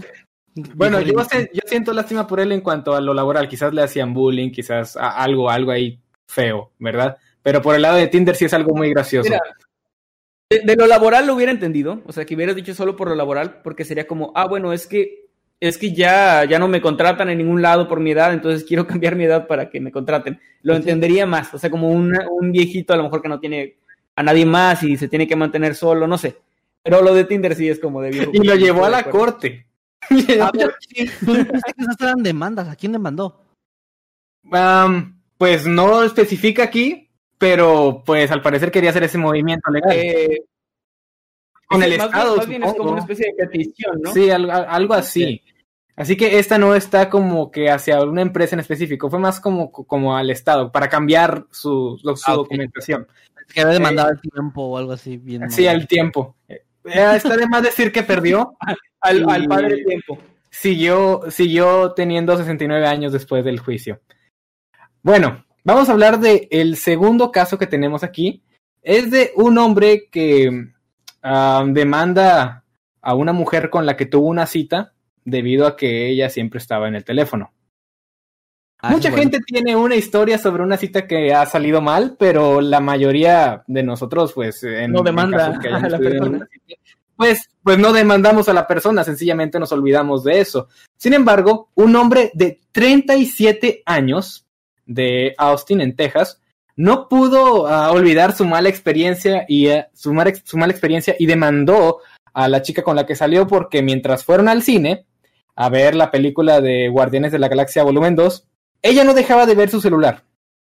Y pues debido Bueno, a tiene- el eso, tipo tiene un ella- punto, eh, o sea, él- era su no, no, no, escucha, y, te- y- no es lo mejor, fí- fíjense, fí- fíjense la narrativa que tenía este hombre.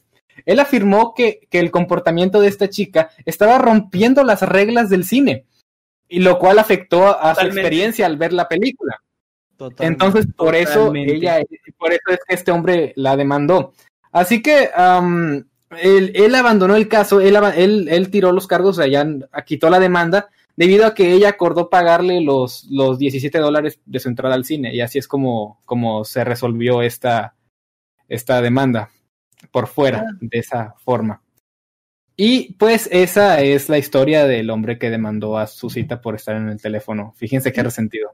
Imagínate qué tan, qué tan mal te debes sentir como compañero de citas para que tú vayas un día con una chica al cine y bueno, nos vemos cada quien por su lado, creo que estuvo bastante bien. Una semana después te demanda. ah, caray. Te llega, la, te llega la cartita así de presentes en el juzgado porque usted tuvo una, fue una mala cita. wow, imagínense si eso fuera algo. ¿Y qué tal que estaba, o sea, qué tal que en el teléfono estaba con sus amigas, estoy súper emocionada, este es el hombre de mi vida, la mejor persona que conozco. La voy a demandar, el hombre en sus pensamientos. Creo que la demandaré ahora. ok, vamos con el siguiente, con el siguiente animal, porque el siguiente animal humano, que, bueno, para empezar, como un pequeño preámbulo, ¿sí se han sentido alguna vez como estafados a la hora de comprar unas, unas sabritas debido a que estas tienen más aire que papitas? Sí. ah, no, o sea, siempre está ese meme, o sea, esa, esa, ese chiste de que cuando te venden eh, esta clase de, de, frituras, pues, ah, ¿por qué hay tanto aire? ¿Por, por qué no, por qué me venden espacio vacío, verdad? es como algo que... Perdón, me he sentido más estafado por otros productos porque las, las, papitas ya sé, o sea, esos ya sé que no traen lo que, lo que parece que traen. Pero me he sentido estafado con la imagen de ciertas cosas que nunca he probado y digo, ah, vamos a, a ver y que al abrirlo se ve totalmente diferente. O sea, como esas galletas que como, se ven con chispas de chocolate bien sí. geniales y luego son unas cosas diminutas que ni traen chispas ni nada, todas feas. O, Ese tipo de cosas me decepcionan más. Las paletas de hielo de cancada de piolín. Que cuando las todo deforme. Hay unas que son, que son como de, de bombón, así como que tienen forma de, de algún personaje, ¿no? Y que también la quitas y, y, está todo embarrado, así como la playera de March de, de la que salió embarrada. Así. Bueno, sí. Bueno, pues que nada más por, por, la imagen de algo. Bueno, te has sentido decepcionado, pero alguna vez has pensado, voy a demandar a esta empresa por, por esto que me, que, que me está haciendo, o sea, por esta estafa. ¿Alguna vez han pensado? Tal vez a McDonald's. Tal vez a McDonald's. Esa hamburguesa no se veía para nada como en el anuncio. Yo también a McDonald's, pero por haber, haberme engordado. Bueno, pues ese, este es el caso de una mujer en Mississippi, quien uh, demandó a la empresa que creaba los Junior Mints, que es como una una marca que hacía, vende cajitas así como llenas de, mentas, de mentitas, así como pastillitas para que te las vayas comiendo. Y los demandó debido a que un tercio de la caja venía vacía. O sea, que, cuando estaban, que pues tenía sus, las piezas, o sea, la, las, las pastillitas, las mentas, pero que esas no llenaban totalmente la cajita. Y por eso decidió demandarlos. Así que, pues, ¿ustedes qué creen? ¿Ustedes en qué creen que terminó el caso? Mm. Pues mira, esta de las que has presentado creo que es la más justificable de alguna forma. No estaba pensando. O sea, ¿no? porque con, con, las cosas así de como consumidor, ¿no? De, de, sentirte estafado, creo que sí podría ser. O sea, que la imagen, la marca te venda algo, una imagen que no, que no corresponde, creo que sí podría haber ganado esta. Creo que este sí, es, este es mi gallo, mi gallo con tenis. Yo creo que ella okay. ganó también. Um, lamentablemente el caso fue desestimado, ni siquiera llegó a, no, ni siquiera llegó a la corte, porque bueno, eh, que, al parecer, y es de esto no tengo los detalles, pero parece ser que el juez que desestimó el caso hizo un ensayo, literal hizo un ensayo de 44 páginas dedicado para esta mujer, para que, o sea, en el cual él, des, él estaba prácticamente justificando el por qué los clientes pueden esperar un poco de espacio vacío en sus productos. No sé cómo llenarías 44 páginas de eso, pero al parecer este juez lo hizo. Y el caso fue sencillamente desestimado, no llegó a ningún lado. Wow. Fíjense, ustedes Yo creo que deberían que demandar al juez por andar perdiendo el tiempo en ese tipo de cosas. ¿no? Por ocioso. probablemente. ¿Sabes, ¿Sabes qué es lo peor? Que probablemente, probable, probablemente eh, de haber querido, la empresa pudo haber contrademandado a la persona, ¿no? Así por, por haberlos demandado sin razón o tratado de hacerlo. Pues, y le hubieran dado más de seis años y medio, se los aseguro. Sí. wow. Esas referencias no son muy no son muy bonitas. Pero vamos a pasar al siguiente, al siguiente caso para no ponernos tristes. Y vamos a hablar de una demanda que es quizás, quizás ustedes ya saben de ella. El famoso eslogan de Red Bull. ¿Saben cuál es? Ah, no, ma. Eh, te da. Ah, no manches, ya sé, ya te da. Y no le dio alas y lo demandó. A ver, ¿alguien se sabe el caso? Si se saben el caso, pueden contarlo ustedes si quieren. Yo no, no sabía. O sea, No, me no, no hace me lo sé, pero. Pero ya se, Me ya lo se dan una idea. Ya se dan una idea. O sea, imagínate, a ver, vamos, vamos, a, vamos a entrarle al juego. Imagínate demandar a cada empresa por su eslogan, o sea, decir, si me pude comer solo una sabrita, los voy a demandar. Oiga, Rexona me abandonó. Estoy tocando la oiga. Bueno, ¿saben qué es lo peor? ¿Sabes qué? ¿Saben qué es lo peor? O lo mejor, dependiendo de cómo lo veas, que sí se trata de lo que ustedes piensan. Ok. Am, entonces, ah, este eslogan de Red Bull te da alas metió a la empresa en algunos problemas, porque hubo una demanda colectiva, colectiva, fíjense la palabra, Mucha gente sin casa. la cual acusó, o sea, una, un grupo de gente acusó a la empresa de tener anuncios engañosos y hacer afirmaciones falsas. Los demandantes dijeron que la bebida energética no les dio alas y que ni siquiera se sintieron ah, con energía después de tomárselo. Dijeron que, que esto era mercadotecnia fraudulenta y pues el caso no fue, no fue desestimado, pero tampoco es que hubieran ganado debido a que Red Bull, a puerta cerrada, les dio a estas personas un total de 640 mil dólares para arreglar el problema. No manches. Imagínate. No se me, esos no se merecían nada. O sea, esos son estafadores. ¿Sabes qué hubiera hecho yo? Yo ¿Qué hubieras como, hecho? yo como dueño de Red Bull les hubiera dicho, miren, sí les va a dar alas. Les- Sí les va a dar alas. Miren, prueben, tomen cada uno una de estas. Tómenlo, pero tienen que aventarse de un barranco y cuando se avienten les van a salir las alas y ya van a volar. Y obviamente se van a morir. Y si no cumplo, y si no, si no se cumple, pues yo, yo pago el los funerales, ¿no? O sea, me hago responsable. No, ¿sabes qué? Les hubieran regalado alas, o sea, les hubieran dado alas así de, de hada o algo. Y esta soy Red Bull, soy la empresa Red Bull y Te estoy dando dando alas. alas.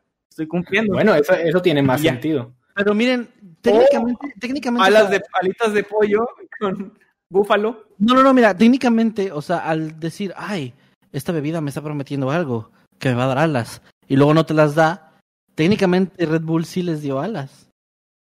Oh, realmente siempre estuvieron dentro de ellos. Bueno, para los que El no entiendan, regalo- en- para los que estén en El otro país, regalo del poder de la amistad. eh, dar alas en México es como dar eh, Sí. esperanzas falsas a alguien. Falsas esperanzas. Fue una barra que me aventé. Muy, muy bien. Pues vamos a hablar de la siguiente demanda que creo que les va a dar más risa que la anterior. Un editor me mandó a un canal de YouTube. Bueno, eso, eso no es un chiste, eso es anécdota. Eh, digo, vamos a hablar. Bueno, vamos a imaginar lo siguiente primero. Imagínense a un salvavidas que le tiene miedo al agua. No. Suena ¿Es como una algo. película de Adam Sandler o algo así? Podría serlo, pero no es chiste. Es anécdota. Pasó en el año 2014 y el bombero Shine Brawler, quien, bueno, era bombero en, en Houston, Creo que era mi primo. le tenía miedo al fuego. Él le tenía miedo al fuego. No es, no, nadie sabe por qué realmente era bombero si le, si le tenía miedo al fuego. Pero debido a esto, eh, se le fue asignado un puesto de oficina en, en el, en, el mismo, en el mismo lugar, ¿no? Como, así trabajando para los bomberos. No, no como bombero como tal, pero en la oficina. Y esta persona se sintió discriminada debido a eso. Él como que yo quiero estar en el fuego, pero, pero me da miedo el fuego. Entonces él sintió que, que era adecuado pues levantar una, una demanda hacia el departamento debido a que se sentía discri- discriminado debido a que debido a su miedo, su miedo al fuego no lo dejaban estar en donde él quería. Pero a la vez cuando él estaba en, eh, afuera, en- pues estaba, está- quería, tenía miedo, quería que se cambiaran algunas cosas. Y pues, bueno, Mándenme, mándenme a apagar incendios Donde, no haya fuego. Básicamente es lo que quería esta persona. ¿Qué sucede? Profe? Jimmy, ¿Qué sucede? ¿de casualidad este hombre demandó al fuego o algo así?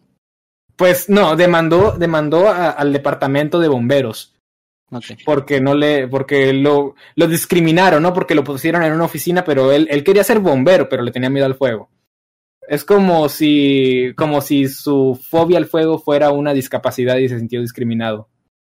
Y lo presentó como una demanda. Y perdió. Obviamente menos mal. perdió. ¿Se imaginan que hubiera ganado? la cara del jefe. O sea, la cara del jefe cuando le llegó la demanda, ¿no? Que Este hijo de puta. La cara de Wazowski con la, con, con, Sullivan ahí, iluminada. Me hubiera leyendo, leyéndola así, levantando la mirada hacia él, ¿no? Como de. ¿Es en serio? ¿Es en serio, hijo de puta que.? Y el, y el, y el bombero. Sí, sí, sí, es cierto. Ahorita, ahorita lo dijiste, imagínate un salvavidas que no sabe nadar o que le da miedo el agua y que se enoje porque no lo ponen en puesto de salvavidas, ¿no? Es básicamente lo que Es pasó. una estupidez. Fue una total estupidez y pues de alguna manera, pues esto, esto sí llegó a ser una demanda formal que obviamente no, no, no llegó a nada, pero, pero es algo que ocurrió. Fíjense qué, qué, qué curioso, ¿no? Es el animal humano. Bueno, vamos a hablar de otra demanda, que tengo varias. Vamos, vamos a hablar de Jesse Diminick. Jesse Diminick actualmente es un fugitivo que enfrenta a cargo de asesinato. Él eh, en el año 2012 secuestró a una pareja en Kansas en septiembre de 2009. En algún momento él se quedó espera. dormido. Espera, ¿qué? ¿Qué sucede, Emanuel? ¿Cómo, cómo? En, en 2012 secuestró a una pareja. en Ah, no, no, no. 2009? A ver, espera, deja, checo. Un problema de redacción, fue culpa de Eddie. a ver. No, la demanda, creo que la demanda ocurrió en 2012 y la, el, el secuestro fue en Ok. 2009. Ok, eso, ok, ya está. Bueno, Ah, entonces, Jesse Diminick, el fugitivo que actualmente se encuentra en prisión, en algún momento se quedó dormido mientras tenía esta pareja secuestrada y esta escapó. Y pues la pareja demandó a este hombre, al secuestrador, por más de 75 mil dólares en daños. ¿Y saben qué fue lo que hizo este señor? No saben qué fue lo que hizo, no se les ocurre qué fue lo Contra, que ¿Contrademandar? contrademandó a la Oh. pareja. ¿Y saben por qué? Por no dejarse secuestrar. Porque se Por escaparon. incumplimiento a un tal contrato, ya que él afirmó que la pareja y él tenían un acuerdo ah, que un acuerdo que ellos habían hablado para para que para que no se escaparan. Pero Ok, como de palabra de, oye, no te vayas a escapar. Sí, básicamente los demandó por eso. Y pues ni siquiera se le tomó en cuenta, fue desestimado. De nuevo, a ver, tengo una duda. ¿Por qué, por qué la pareja, cuando se liberaron, lo demandaron por dinero en lugar de mandar a la policía para que lo capturen? Porque es diferente una demanda que una denuncia. sí, no, no lo especifica de hecho, pero lo que podríamos teorizar es que quizás, no, la verdad no tengo idea. También se me hace muy tonto que no, la- no hayan mandado a la policía. Pero así ellos es como está registrado el caso. Sí, o sea, la pareja demandó a este hombre. Actualmente está en la cárcel, eso sí, eso sí se sabe, pero es por un caso totalmente diferente. Pero pues se le recuerda a este hombre por haber contrademandado, diciendo que porque se escaparon, eso no era parte del plan. Oye, Manuel, Es una parte de dice aquí Cross Z dice, porque ¿qué es un contrato? Un contrato es un acuerdo legal que no se puede romper. Que no se puede romper. que no se puede romper. así, así estaba el pinche secuestrador. excepto, cuando no existe un contrato. Oye, Jimmy, ahorita esto fue muy gracioso por la situación y nadie salió herido, pero realmente he escuchado y, y- y ha pasado que, por ejemplo, alguien se mete a robar a una casa y luego los de la casa lo golpean o hasta lo matan. Y luego el ladrón demanda o la familia del ladrón demanda. Y hay casos donde hay tipos con las piernas rotas por meterse a robar o por tratar de asaltar a alguien y que están pensionados por la persona que los golpeó y se defendió. Es peor, güey. Ni siquiera tienes que pegarles. Si se meten a tu casa a robar y se lastiman con algo dentro de tu casa, te pueden demandar. O sea, digamos, si el tipo rompe la, la, la, la puerta y se corta con el vidrio, se resbala con el piso recién trapeado y, y se lastima, puede demandar y ha, ha pasado. Así de ridículo es. Y han ganado, es peor. O sea, porque demandar puedes demandar tú por cualquier pendejada, pero que les hagan caso y que el, el caso lo ganen es peor todavía. Y sí sé de, de ladrones que viven pensionados a costa de una persona que, a la que trataron de robarle y que ahora le tiene que pagar una pensión por haberlo lastimado. Incluso sé de, de ladrones que demandan por daños psicológicos y cosas bien estúpidas. No es que tiene una colección rara de, de, no sé, de cosas raras. A lo mejor no, digo nada en específico, pero, pero no, y me dio ansiedad y ahora voy a demandar a la persona a la que intenté robar. Es ridículo. De hecho, hay una, había, había por ahí una, mm, supongo yo que era, no sé si era inventada, pero estaba, estaba chido, que era de un ladrón que supuestamente había entrado a una casa y había encontrado eh, cosas ilegales, digamos, no quiero que, que- que censuren esto, pero bueno, cosas ilegales, y había ido a denunciar como a, la, a la persona de la casa. Ay, no y, mames. y- y se- procedió, sí se lo merecía, sí eran cosas feas.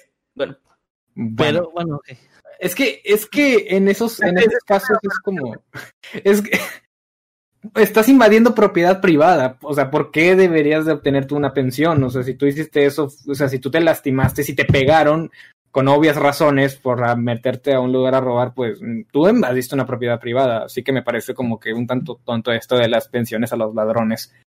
Pero bueno, ya sabemos aquí que hay problemas con, con el sistema en algunas cosas y este es uno de ellos, aparentemente. Pero estamos yéndonos a terreno serio. Yo no quiero que estemos en terreno serio. Vamos a hablar de algo tonto otra vez. Vamos a Muy por la bien. siguiente demanda. Y esta ocurrió en el año 1993. Ah, los comerciales de cerveza. Estos suelen presentar playas, hombres, mujeres, todos muy atractivos, los cuales se divierten. La mayoría de la gente entiende que esto no es real. Pero este no era el caso de Richard Overton, quien en 1993 demandó a An Ancher Bunch, que me imagino es una, una, empresa, una empresa cervecera, la demandó por 10 mil dólares por falsa publicidad. Afirmó que el anuncio de la cerveza le causó angustia emocional, lesiones psicológicas y pérdidas económicas. Overton dijo que los anuncios de la compañía mostraban la, la capacidad de la cerveza para permitir uh, escenarios tropicales uh, y que todas las mujeres iban a estar contigo, si no es mujer todos los hombres y todo ese tipo de cosas, ¿no? Todas estas fantasías que se muestran en los anuncios. Pero cuando vio que este no era el caso, pues demandó. Uh, obviamente no, perdió. No, no apareció una playa de la nada. No, no apareció una playa. No, no, no le llovieron los tickets de avión ahí, en, en, primera clase. Pero, a ver, aquí sí, aquí sí es más estúpido que lo de Red Bull, porque okay, Red Bull te da alas, es, es una promesa, ¿no? Pero en este caso, la, los anuncios de cerveza no te dicen que tomando esa cerveza va a pasar eso. Es más como este tipo exitoso en la playa y, y atlético bebe esta cerveza, ¿no? Porque él es un buen sujeto y bebe una buena cerveza. En ese caso no está prometiendo que tú vas a ser esa persona. ¿Qué argumento pudo haber utilizado? Pues que era falsa publicidad. Usó la misma, la, la, misma premisa que usaron con Red Bull, que estaban publicitando algo que no iba a ser el caso. Okay. Es como, como cuando ponen ahí a una familia muy feliz jugando, un, digamos, el Nintendo Wii U. O sea, quizás se acuerdan de esos comerciales del, del Nintendo Wii que mostraron a toda la familia jugando felizmente a, a, la consola de videojuegos. Pero imaginen si alguien hubiera demandado a Nintendo debido a que, a que su familia sencillamente no quiere jugar con él. Que no, el Wii no logró que la familia quisiera jugar conmigo. Voy a demandar a Nintendo porque entonces eso es falsa publicidad. Pudieron haberlo demandado por el Virtual Boy, porque sí lo anunciaban como si fuera algo acá súper inmersivo de realidad virtual. Ahí sí creo que no, bueno, eso bueno, no sé, creo que sí hubo problemas legales ahí debido a que el Virtual Boy causaba problemas, problemas en los ojos de la gente que jugaba. Jugaban por Entonces, ahí sí había. Sí. Y irónicamente ahora el Virtual Boy es como una un, algo algo muy como de colección, es como que sí. no lo vas a conseguir por un precio barato para nada. Pero qué curioso, ¿no? Que demanden por las cosas más, más tontas a veces. Bueno, vamos con una que Emanuel se sabe porque me dijo que se la sabía. Vamos a hablar de un hombre que demandó a Michael Jordan por parecerse mucho a él. Manuel, ¿quieres contarnos un poco de eso? Eh, esto lo vi, si no mal recuerdo, lo vi en un video de Treeline, que mando saludos, yo sé que Treeline nos ve, que no se pierde cada sábado a las 8 de la noche. Eh, donde hablaba de, de, demandas absurdas precisamente y contaba esto de que un tipo lo confundían muy seguido en la calle con Michael Jordan, lo cual le causaba un estrés emocional, ¿no? Un, eh, ansiedad. Un peso, un peso, ansiedad. ansiedad. Y pues demandó, no, o sea, no, no demandó a Dios por hacerlo similar, demandó a Michael Jordan por, parecerse, ¿no? que poco le, hubiera, poco le hubiera faltado, creo, para hacerlo. Wow. Y pues estoy bien, Jimmy, está bien. Sí, eso está bien, pero. Voy a demandar a Lalo Garza. Pero, pero sabes. de la Mundet. ya, chingo de. Demanda al de la Mundet. ¿Saben? el de la Caguama. Sí, es el... De hecho, creo que él podría demandarte a ti, güey. No, no, no, yo lo voy a demandar. Me confunde mucho con Masketman en la calle. No, yo lo voy a demandar. Le causas ansiedad, Kevin. Tienes que. Sí, le da ansiedad. Tienes que darle pensión para siempre. bueno, este es. Por eso me... Ay, estaría, estaría épico eso. Bueno, uh, el nombre de este hombre era Allen Ray Deckhart y demandó a Michael Jordan por 800 millones de dólares para compensar ese, ese, ese dolor emocional, esa ansiedad que le daba que le dijeran que se parecía a Michael Jordan. Ah, pero el caso, el play, el, la demanda pues fue retirada por, por él mismo cuando se dio cuenta de lo ridículo que era. Pero no importa que lo haya hecho, pasó y ahora estamos hablando de eso porque eso es algo que pasó a los libros de historia. Bueno, no a los libros de historia, pero es una anécdota divertida. Y vamos a hablar de el, el último caso que tengo el día de hoy. Ah, ok. No te iba a preguntar si traías 200 o 300 demandas distintas. no, no, no, esta es la última, esta es la última. Bueno, tengo, hay otra, pero no es tan tan graciosa, por eso es que la dejé fuera. Vamos a hablar de esta que se me hace muy tonta, se me hace lo más que, que alguien dijo, ahí fue Eddie. Es que como que escuché la voz de Eddie de repente. Bueno, no importa. Vamos a hablar de la última demanda que tengo. Lo va a demandar. ok, a ver. Esto ocurrió en el año 2017. Un empresario francés demandó a Uber por 48 millones de dólares. La razón es que él alegaba que una falla en la aplicación de la compañía de viajes um, arruinó su matrimonio. Fíjense okay. lo que pasó. Hubo una ocasión en que este hombre le pidió prestado el teléfono a su novia, uh, bueno, a su esposa en este caso, le pidió prestado el teléfono y él puso su cuenta de Uber ahí porque necesitaba a llamar uno e ir a algún lugar. Entonces, todo bien, todo, todo chido.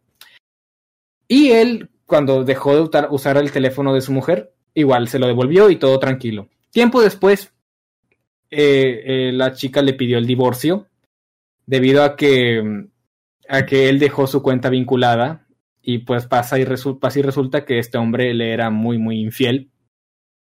Entonces él, indignado, herido, demandó a Uber porque según él sí había desvinculado su cuenta y que por culpa de un glitch en la aplicación su matrimonio había sido arruinado, porque de no ser por ese glitch, su esposa nunca se hubiera enterado de que él era infiel. Wow. 48 me millones llama, de dólares. Me llama la atención la expresión muy, muy infiel. O sea, puede ser infiel más o menos. Un poquito, o, poquito infiel. O un poco bueno, a lo que me refiero con esto es que, es que la chica, a la chica le llegaban todas las, todas las notificaciones de dónde estaba él. Y cuando él llegaba y le, le decía dónde estaba, pues no era un lugar totalmente distinto. Entonces a ella armó el caso con base a eso y pues el divorcio tomó lugar finalmente. Y él, en vez de, de, afrontar las consecuencias de sus actos, decidió demandar a Uber por 48 millones de dólares por un aparente bug en su aplicación. Pues okay. ahí está. Perdió, ¿verdad? No, ganó. ok. fíjense qué es lo curioso. De todos los casos, este es el único del cual no se conoce su resultado. No mames. No sabemos si la influencia de este, de este hombre logró que, que no se diera a conocer el A lo resultado. mejor sigue la demanda, a lo mejor no ha deliberado.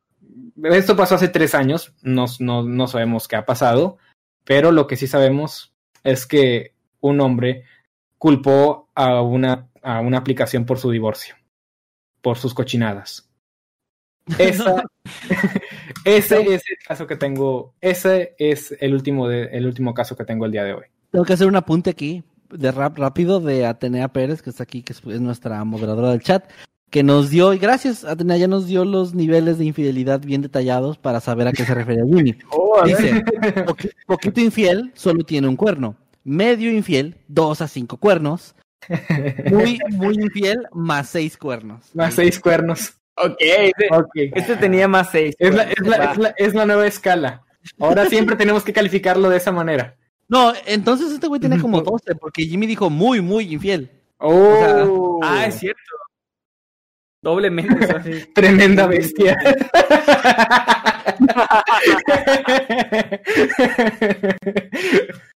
Pero sí, Bueno, bueno, bueno está, está bonito.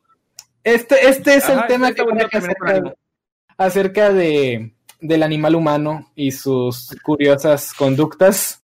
Algunas pueden llegar a ser demandas muy tontas. Era un viejo cochino, dice. Uno más en la lista de enemigos de Jimmy. Un animal El más en humano. la lista de enemigos de Jimmy. El humano.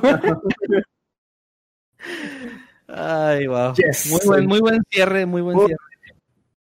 Sí, ahora, sí. les quiero hacer una pregunta antes de terminar. Venga. A ver. ¿Les levanté el ánimo después del tema tan oscuro que trajo Emanuel? No, saludos. Sí. Oh, rayos. No, a mí sí. Nada, sí, sí, sí. Por eso, por eso los acomodamos así, Jimmy. Todo era plan con maña. Plan con maña. Pero bueno, espero que les haya gustado. Sí, muy buen tema y gracias. eh, gracias por, por ese, esa levantadota de ánimo, porque también acá el chat está muy eh, emocionado, muy contento y muy risueño. Vamos a leer ahora sí los superchats entonces, ¿no?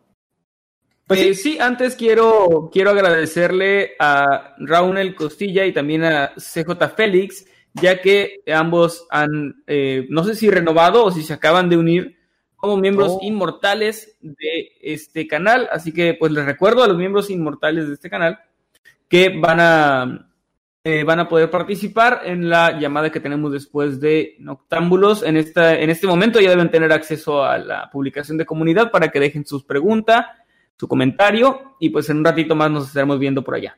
Perfecto. Y pues también agradecer al, perdón, agradecer a Diego Ramón Díaz Mendiola porque nos envía 5 euros, muchas gracias, y dice, en España son más de, son más de 3 de la madrugada, oigo pasos por el pasillo acercándose a mi habitación. Creo que es una naranja infernal buscando venganza. Corre. Muchos, muchos, muchos saludos y pues, pero, por, gracias por tu pero ¿por qué está contigo y no conmigo? ¿Por qué está atormentándote a ti y no a mí? Jimmy, en todas las películas de asesinos, los asesinos ni siquiera atacan a los que los mataron o los pusieron en eso, en ese estado. Atacan a adolescentes Cada- inocentes. Cada Mm, quien, eh, cada persona tiene sus, pro- tiene sus propios demonios, sus propias naranjas en este caso. El siguiente Saludos, Diego. y gracias. fue gracias, eh, es de Ulises Guillén que nos manda 5 dólares canadienses y dice, Noctámbulos dándome temas no mexicanos. Yo, lo tomaré, pero me ofende muchísimo, guiño, guiño. gran referencia, gran referencia y gracias Ulises porque sabemos que siempre andas por acá eh, a- apoyando el canal. Muchísimas gracias. Muchas gracias, Ulises. Gracias. A ver, yo voy a leer el siguiente. BCF nos manda un superchat de 10 dólares. Muchas gracias, BCF. Y nos dices, soy algo nuevo al programa, así que no he escuchado todos los temas que han tocado, pero estaría súper interesante si checaran a la banda Gulag. Felicidades por el programa y mucho éxito. No sé si ustedes conozcan la banda Gulag. No la La conozco. verdad- Habrá que investigar para ver qué es. Y Sí, gracias. verás-. Podría ser que lo traigamos al- alguna vez al- al- a la transmisión. Muchas gracias por tu superchat y por tu apoyo, BCF. Esperemos que este programa te haya gustado mucho.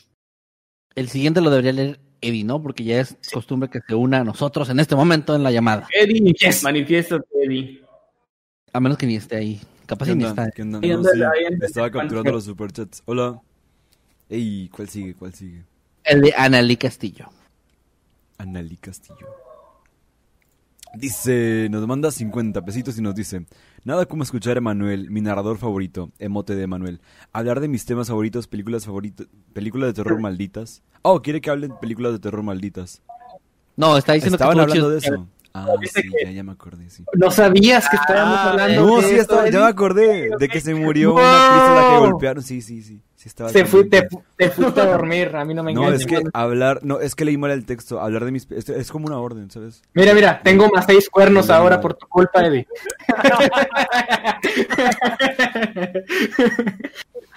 Vas, Manuel. Bueno, eh, gracias Analí Castillo, gracias por tus palabras y, y pues sí, a mí también me gustan mucho estos temas.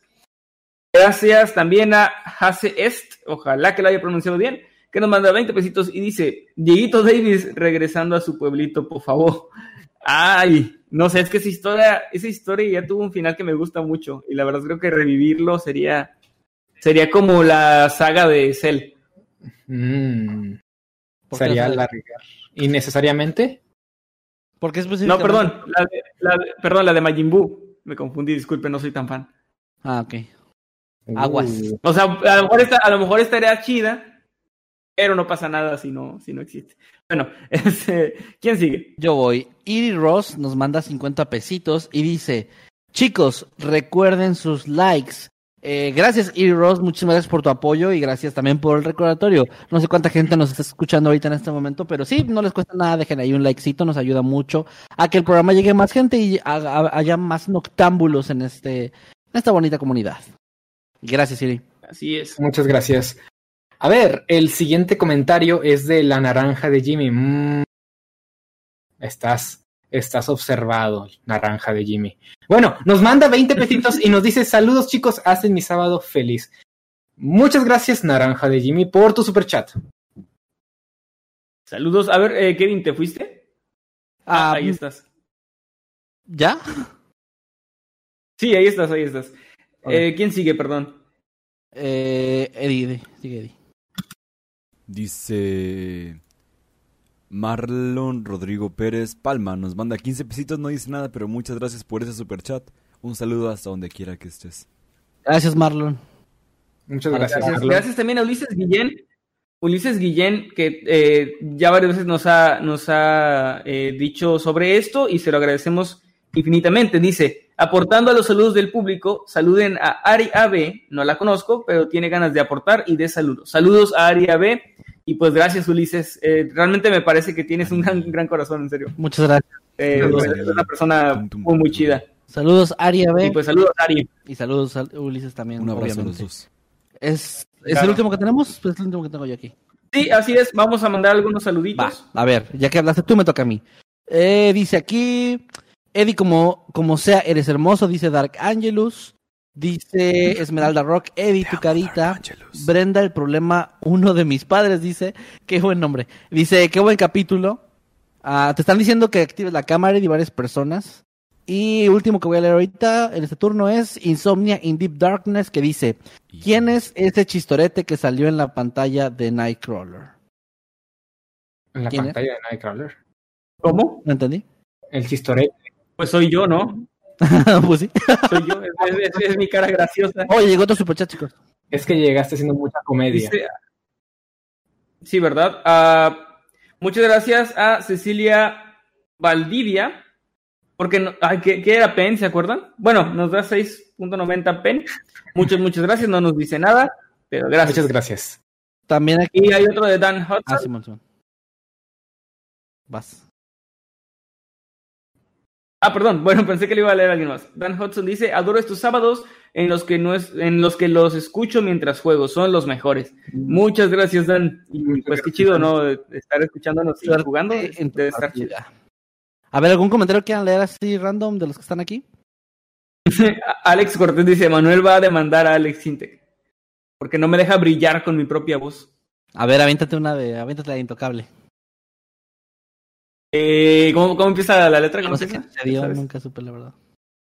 Yo no sé qué sucedió, nunca supe la verdad. Ahí está. Ya nos va a saltar Te con... voy a demandar a Alex Sintec, eres mío. Jimmy, tu presidente, me dice, voy a demandar a Jimmy por ser tu presidente y prefiere la Coca-Cola. Este video no está patrocinado por ninguna marca. Jejejeje, quite, quite. Bueno, existen ambas, puedes escoger la que quieras. El conductor nos mandó 10 pesitos en Super Chat. Muchas gracias, el conductor. Gracias por ese apoyo. No, no, no dijo nada, pero gracias, de verdad. Dice Eder, tu papá. Hola, Kevin, te quiero mucho. Yo también te quiero mucho. Voy a demandar a Jimmy y a Eddie por ser tan hermosos, dice Liz Gutiérrez. ¿Por qué nadie dice eso? De... Rayos. Eh, nos va- a porque no somos hermosos, güey. Ah, sí, sí, de eso de- Por- no, les da ansiedad ver a dos hombres tan feos en estas transmisiones. Nos van, a, nos van a demandar por eso. No digan eso, no digan eso. Saru Hernández dice, hola chicos, estoy enferma, pero aún así aquí ando. Gracias, Saru, ojalá que te, re- que te recuperes muy, muy pronto. Eh, voy a demandar a Eddie porque no me saluda. Qué feo. Bueno, ni modo. Ni modo y tienes que afrontar esta demanda. Ah, bueno. pues, Saludos también a Viri, Viri Ferral, dice, me encantan, me encanta escucharlos mientras hago tareas. Qué bien. Eso, eh, eh, la verdad yo no me concentraría, ¿eh? Yo no me concentraría escuchando un podcast y haciendo tarea, creo. Depende de qué tarea sea también. Escuchen esto de Pijasaurio 777. vale. Yo también lo estoy leyendo. Bueno, léelo tú, léelo tú, léelo tú. No, no, no, léelo, léelo tú, léelo tú, por favor. Entraba un ladrón a robar a mi casa y veía el póster de Kevin Buzz Lightyear y demandaba el póster. Demandaba el póster por sentirse acosado sexualmente. Bueno, es que nombre que... o sea, Eso es Gracias, gracias, Jimmy, por traicionar mi confianza y subir esa imagen. Dejó un legado increíble, no lo puedes negar. Por eso te acabo de agradecer. y bueno, muy, muchos saludos a todos los que están aquí en este momento. Prende el problema número uno de mis padres dice, yo te demandaré, Kevin, por lo guapo que eres. No va a proceder. Ah, El juez te va a ver y dirá, denegado. delgado. No, no, perdón, perdón, así diciéndote, disculpe, señor García, nunca dejaré que le levanten falsos a alguien en mi presencia. Ah, oye, Iván Castro está diciendo que te mandó un mensajito en Instagram, Ema- Emanuel, y que ojalá lo puedas revisar porque te hizo una propuesta. Espero no indecorosa. Pero ahí Yo espero que sí, ahorita la reviso. Todos son hermosos, no se encelen, dice. ¿Cómo, perdón, cuál es el nombre de...? de... Eso es correcto. Arroba Iván Castro. Pero en Iván vez de T, un, una siete, un 7. En vez de una T, hay un 7 ahí. Ah, Hakai, ja- a ver, a ver. Mm. Hakai Shin Topo Gut- Gut- ah, Gutiérrez 2000 nos dice en los comentarios, voy a demandar a Mundo Creepy por no saludarme. Bueno, Hakai Shin Topo Gutiérrez 2000, ya no nos puedes demandar por eso.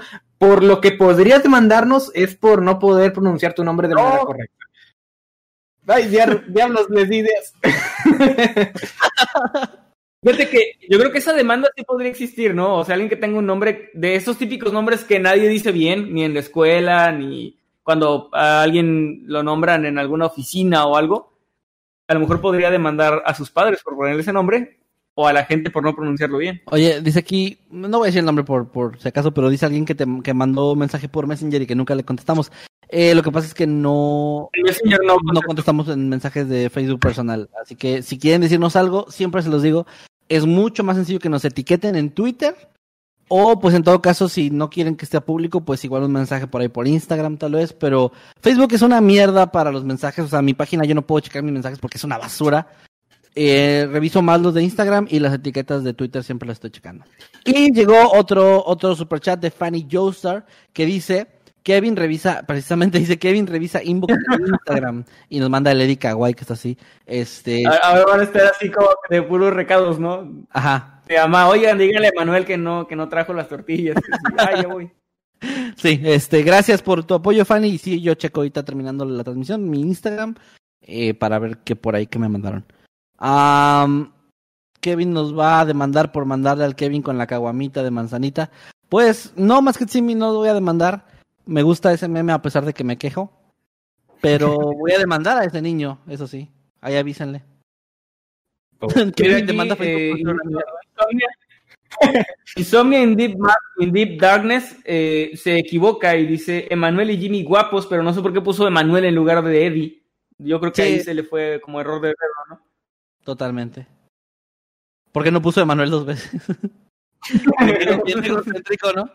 Eh, Jimmy y Jimmy. Gallo con tenis, gallo con tenis, dice que, que va a demandarme a mí y a Eddie por no saludarlo. Pero yo te saludo, gallo con tenis. Muchos, muchos saludos. Esperemos que tus tenis no sean fosfo, fosfo. Fosfo, fosfo. Un saludo, gallito. Jeon o Geon. Perdón, eh, Jeon o Geon Mape dice: Emanuel, te amo. Gracias. Hijo de puta. Am, ok, a ver, a ver. Disfraces de Kevin de Moscamán para Halloween. Yo demandaré a Noctámbulos por no decir bien. Nick Teja se pronuncia Nick Treja. Ah, ya lo dije bien, creo. No sé si lo dije bien. Les mandé superchat ¿Era el nombre? Ah, bien, ah, dice Cecilia, mandé superchat sin mensaje y recuerdo que mandé superchat. Saludos desde Perú. La unidad de medida es soles. Porfa, mándenos saludos para Ceci Oh. y José. Ceci y José, les mandamos un gran saludo y un afectuoso abrazo hasta Perú. Muchas gracias por vernos, gracias por estar aquí al pendiente de estas transmisiones y un abrazo de verdad hasta donde están. Ah, pues que como ven chicos, vamos cerrando ya o que para irnos a la llamadita porque ya son las 10. Yo creo que sí. Y para aprovechar e ir a tomar algo de agua, desca- descansar un- unos minutitos. Bueno chicos, les recuerdo para los que hayan llegado tarde a la transmisión, rapidito, muy muy rapidito, vayan a las redes de los chicos de Sábado Sin Censura porque van a regalar unas playeras que fueron firmadas por el equipo de Sábado Sin Censura y por Emanuel y por mí. Las bases, eh, los pasos a seguir están en las redes de ellos, así que si quieren saber así rapidito, busquen mi, mi, mi Twitter, lo acabo de retuitear hace un ratito. Entonces, ya para ir cerrando, Jimmy, ¿cuáles son tus redes para que la gente te siga? Ah, ok. Pueden encontrarme tanto en Twitter e Instagram como arroba LJimmyYT y también pueden encontrarme en YouTube como Little Jimmy donde subo contenido relacionado con videojuegos, así que si ese es un tema que les interesa pueden ir a echarle un vistazo y quizás, solo quizás comience a estar en Twitch, un poco más presente en Twitch. El arroba es el mismo, arroba por si quieren ir a, a- a seguirme, va a haber transmisiones muy pronto, pero eso ah, lo confirmaré quizás en el siguiente, en el siguiente glitch, que recomiendo verlo, ver el glitch, si les gustan los videojuegos, muy padre el programa, muy padre el podcast, con, con nuestro amigo el Ciudadano Z y también con Kevin, Kevin Masketman, estamos ahí los tres hablando de videojuegos y pasándola muy bien, y pues, bueno, aprovecho para hacer ese, ese spam. Correcto, ahí por Escuadrón Subnormal eh, los miércoles a las 6 de la tarde. Y también sigan el demás contenido de Escuadrón Subnormal que está bastante interesante. Y les recuerdo aprovechando también los grupos de Facebook oficiales que son Habitantes de Mundo Creepy, eh, Noctámbulos Podcast y Escuadrón Subnormal. Emanuel, ¿cuál es? Ah, bueno, perdón, antes de las redes de Emanuel, el superchat. Ah, sí, eh, lo que les iba a decir, Ulises Guillén nos envía 5 dólares canadienses, muchas gracias, y dice, yo los demandaré por poner tan buenos temas y no dejarme dormir e ir desvelado al trabajo. Sí suena una de esas demandas que dijo Jimmy, ¿eh? Sí suena una de esas demandas. Y Oh, pues me encuentran en Twitter e Instagram como arroba Emanuel-Night, Emanuel con doble M, y pues por ahí andamos en, en las redes y en TikTok, aunque no subo nada.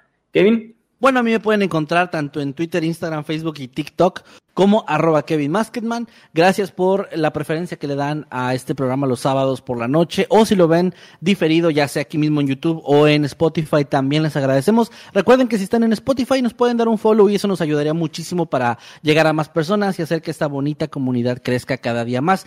Eh, pues la verdad, para hacer un episodio es, pues, especial en, en su- a su manera, o sea, no fue como una celebración como el aniversario, pero el 50 me gustó mucho, no sé si ustedes se fan con la misma, la misma sensación, pero a mí me gustó mucho, me pareció un muy buen Noctámbulos. Y gente, pues, a los que sean habitantes inmortales, nos vemos ahorita en ratito en la videollamada. Sí, y, y también quiero agregar que, bueno, me gustó mucho esta transmisión y lo más curioso es que esta, esta es una especialmente ah, larga porque ya llevamos casi dos horas y no he sentido que el tiempo haya pasado muy rápido para nada. De hecho, sí, estoy igual. muy rápido y la pasé muy bien. Así, bueno, todos los sábados la, pas- la pasamos bien, pero o sea, lo curioso es que esta, esta transmisión ya lleva dos horas y no, no se me ha hecho para nada largo. Muy padre, muy padre. Y lo mejor es que están ustedes para vernos y para, pues para, para apoyarnos con los temas y aquí con el chat nos divertimos mucho saludándolos y pasándola bien. Correcto. También, Eddie, ¿nos puedes decir tus redes? ¿Sigues aquí para en voz? Aunque sea. Eh, ya se fue otra vez. No, ¿qué onda? Ya me a dormir. A momir. Eh, yo estoy como arroba Eddie Secker en todas las redes sociales, más que nada en Instagram y en Twitch, por si quieren ir a seguirme. Un saludo, chicos. Excelente, pues ahí quedó entonces. Transmisiones a las 3 de la mañana, solo con Eddie Secker. Sí, si está No, en no, no, Argentina, ya, pues lo ya, van a ver desayunando. Ya cambié, ya cambié de horario, estoy a partir de las 12 de la tarde. Del mediodía. Ah, va, va, va. Ah, muy bien. Muy, muy bien. Entonces, Muy ya lo saben, ya lo saben, síganos, por favor, váyanse a unir a los grupos y sigan siendo tan lindos como siempre son, porque esos corazones azules que están poniendo en el chat se ven hermosísimos. Así que, no sé, chicos, ¿algo más que agregar? Pasen una muy Pues bonita nada, semana. Pórtense bien y no demanden gente por, por razones tontas. Ok. Emanuel. Porque Red Bull no les da las. Pues que se la hayan pasado bien. Ya saben que todos los sábados a las 8 de la noche es noche de noctámbulos. Así que pues, nos vemos la próxima semana. Cuídense, chicos, nos vemos. Nos vemos. Adiós. Chao. Adiós. Nos vemos la próxima semana. Chao. Síganme como arroba viejo cochino. El viejo cochino. Oh, siguen, yeah. siguen escuchando, voy a decir puras barbaridades. Perdónenme por la palabra que voy a decir. Repámpanos. Yo iba a decirle pámpanos. Ustedes mándenlos a la goma, chicos. Son bien culés. Denles en su Mauser.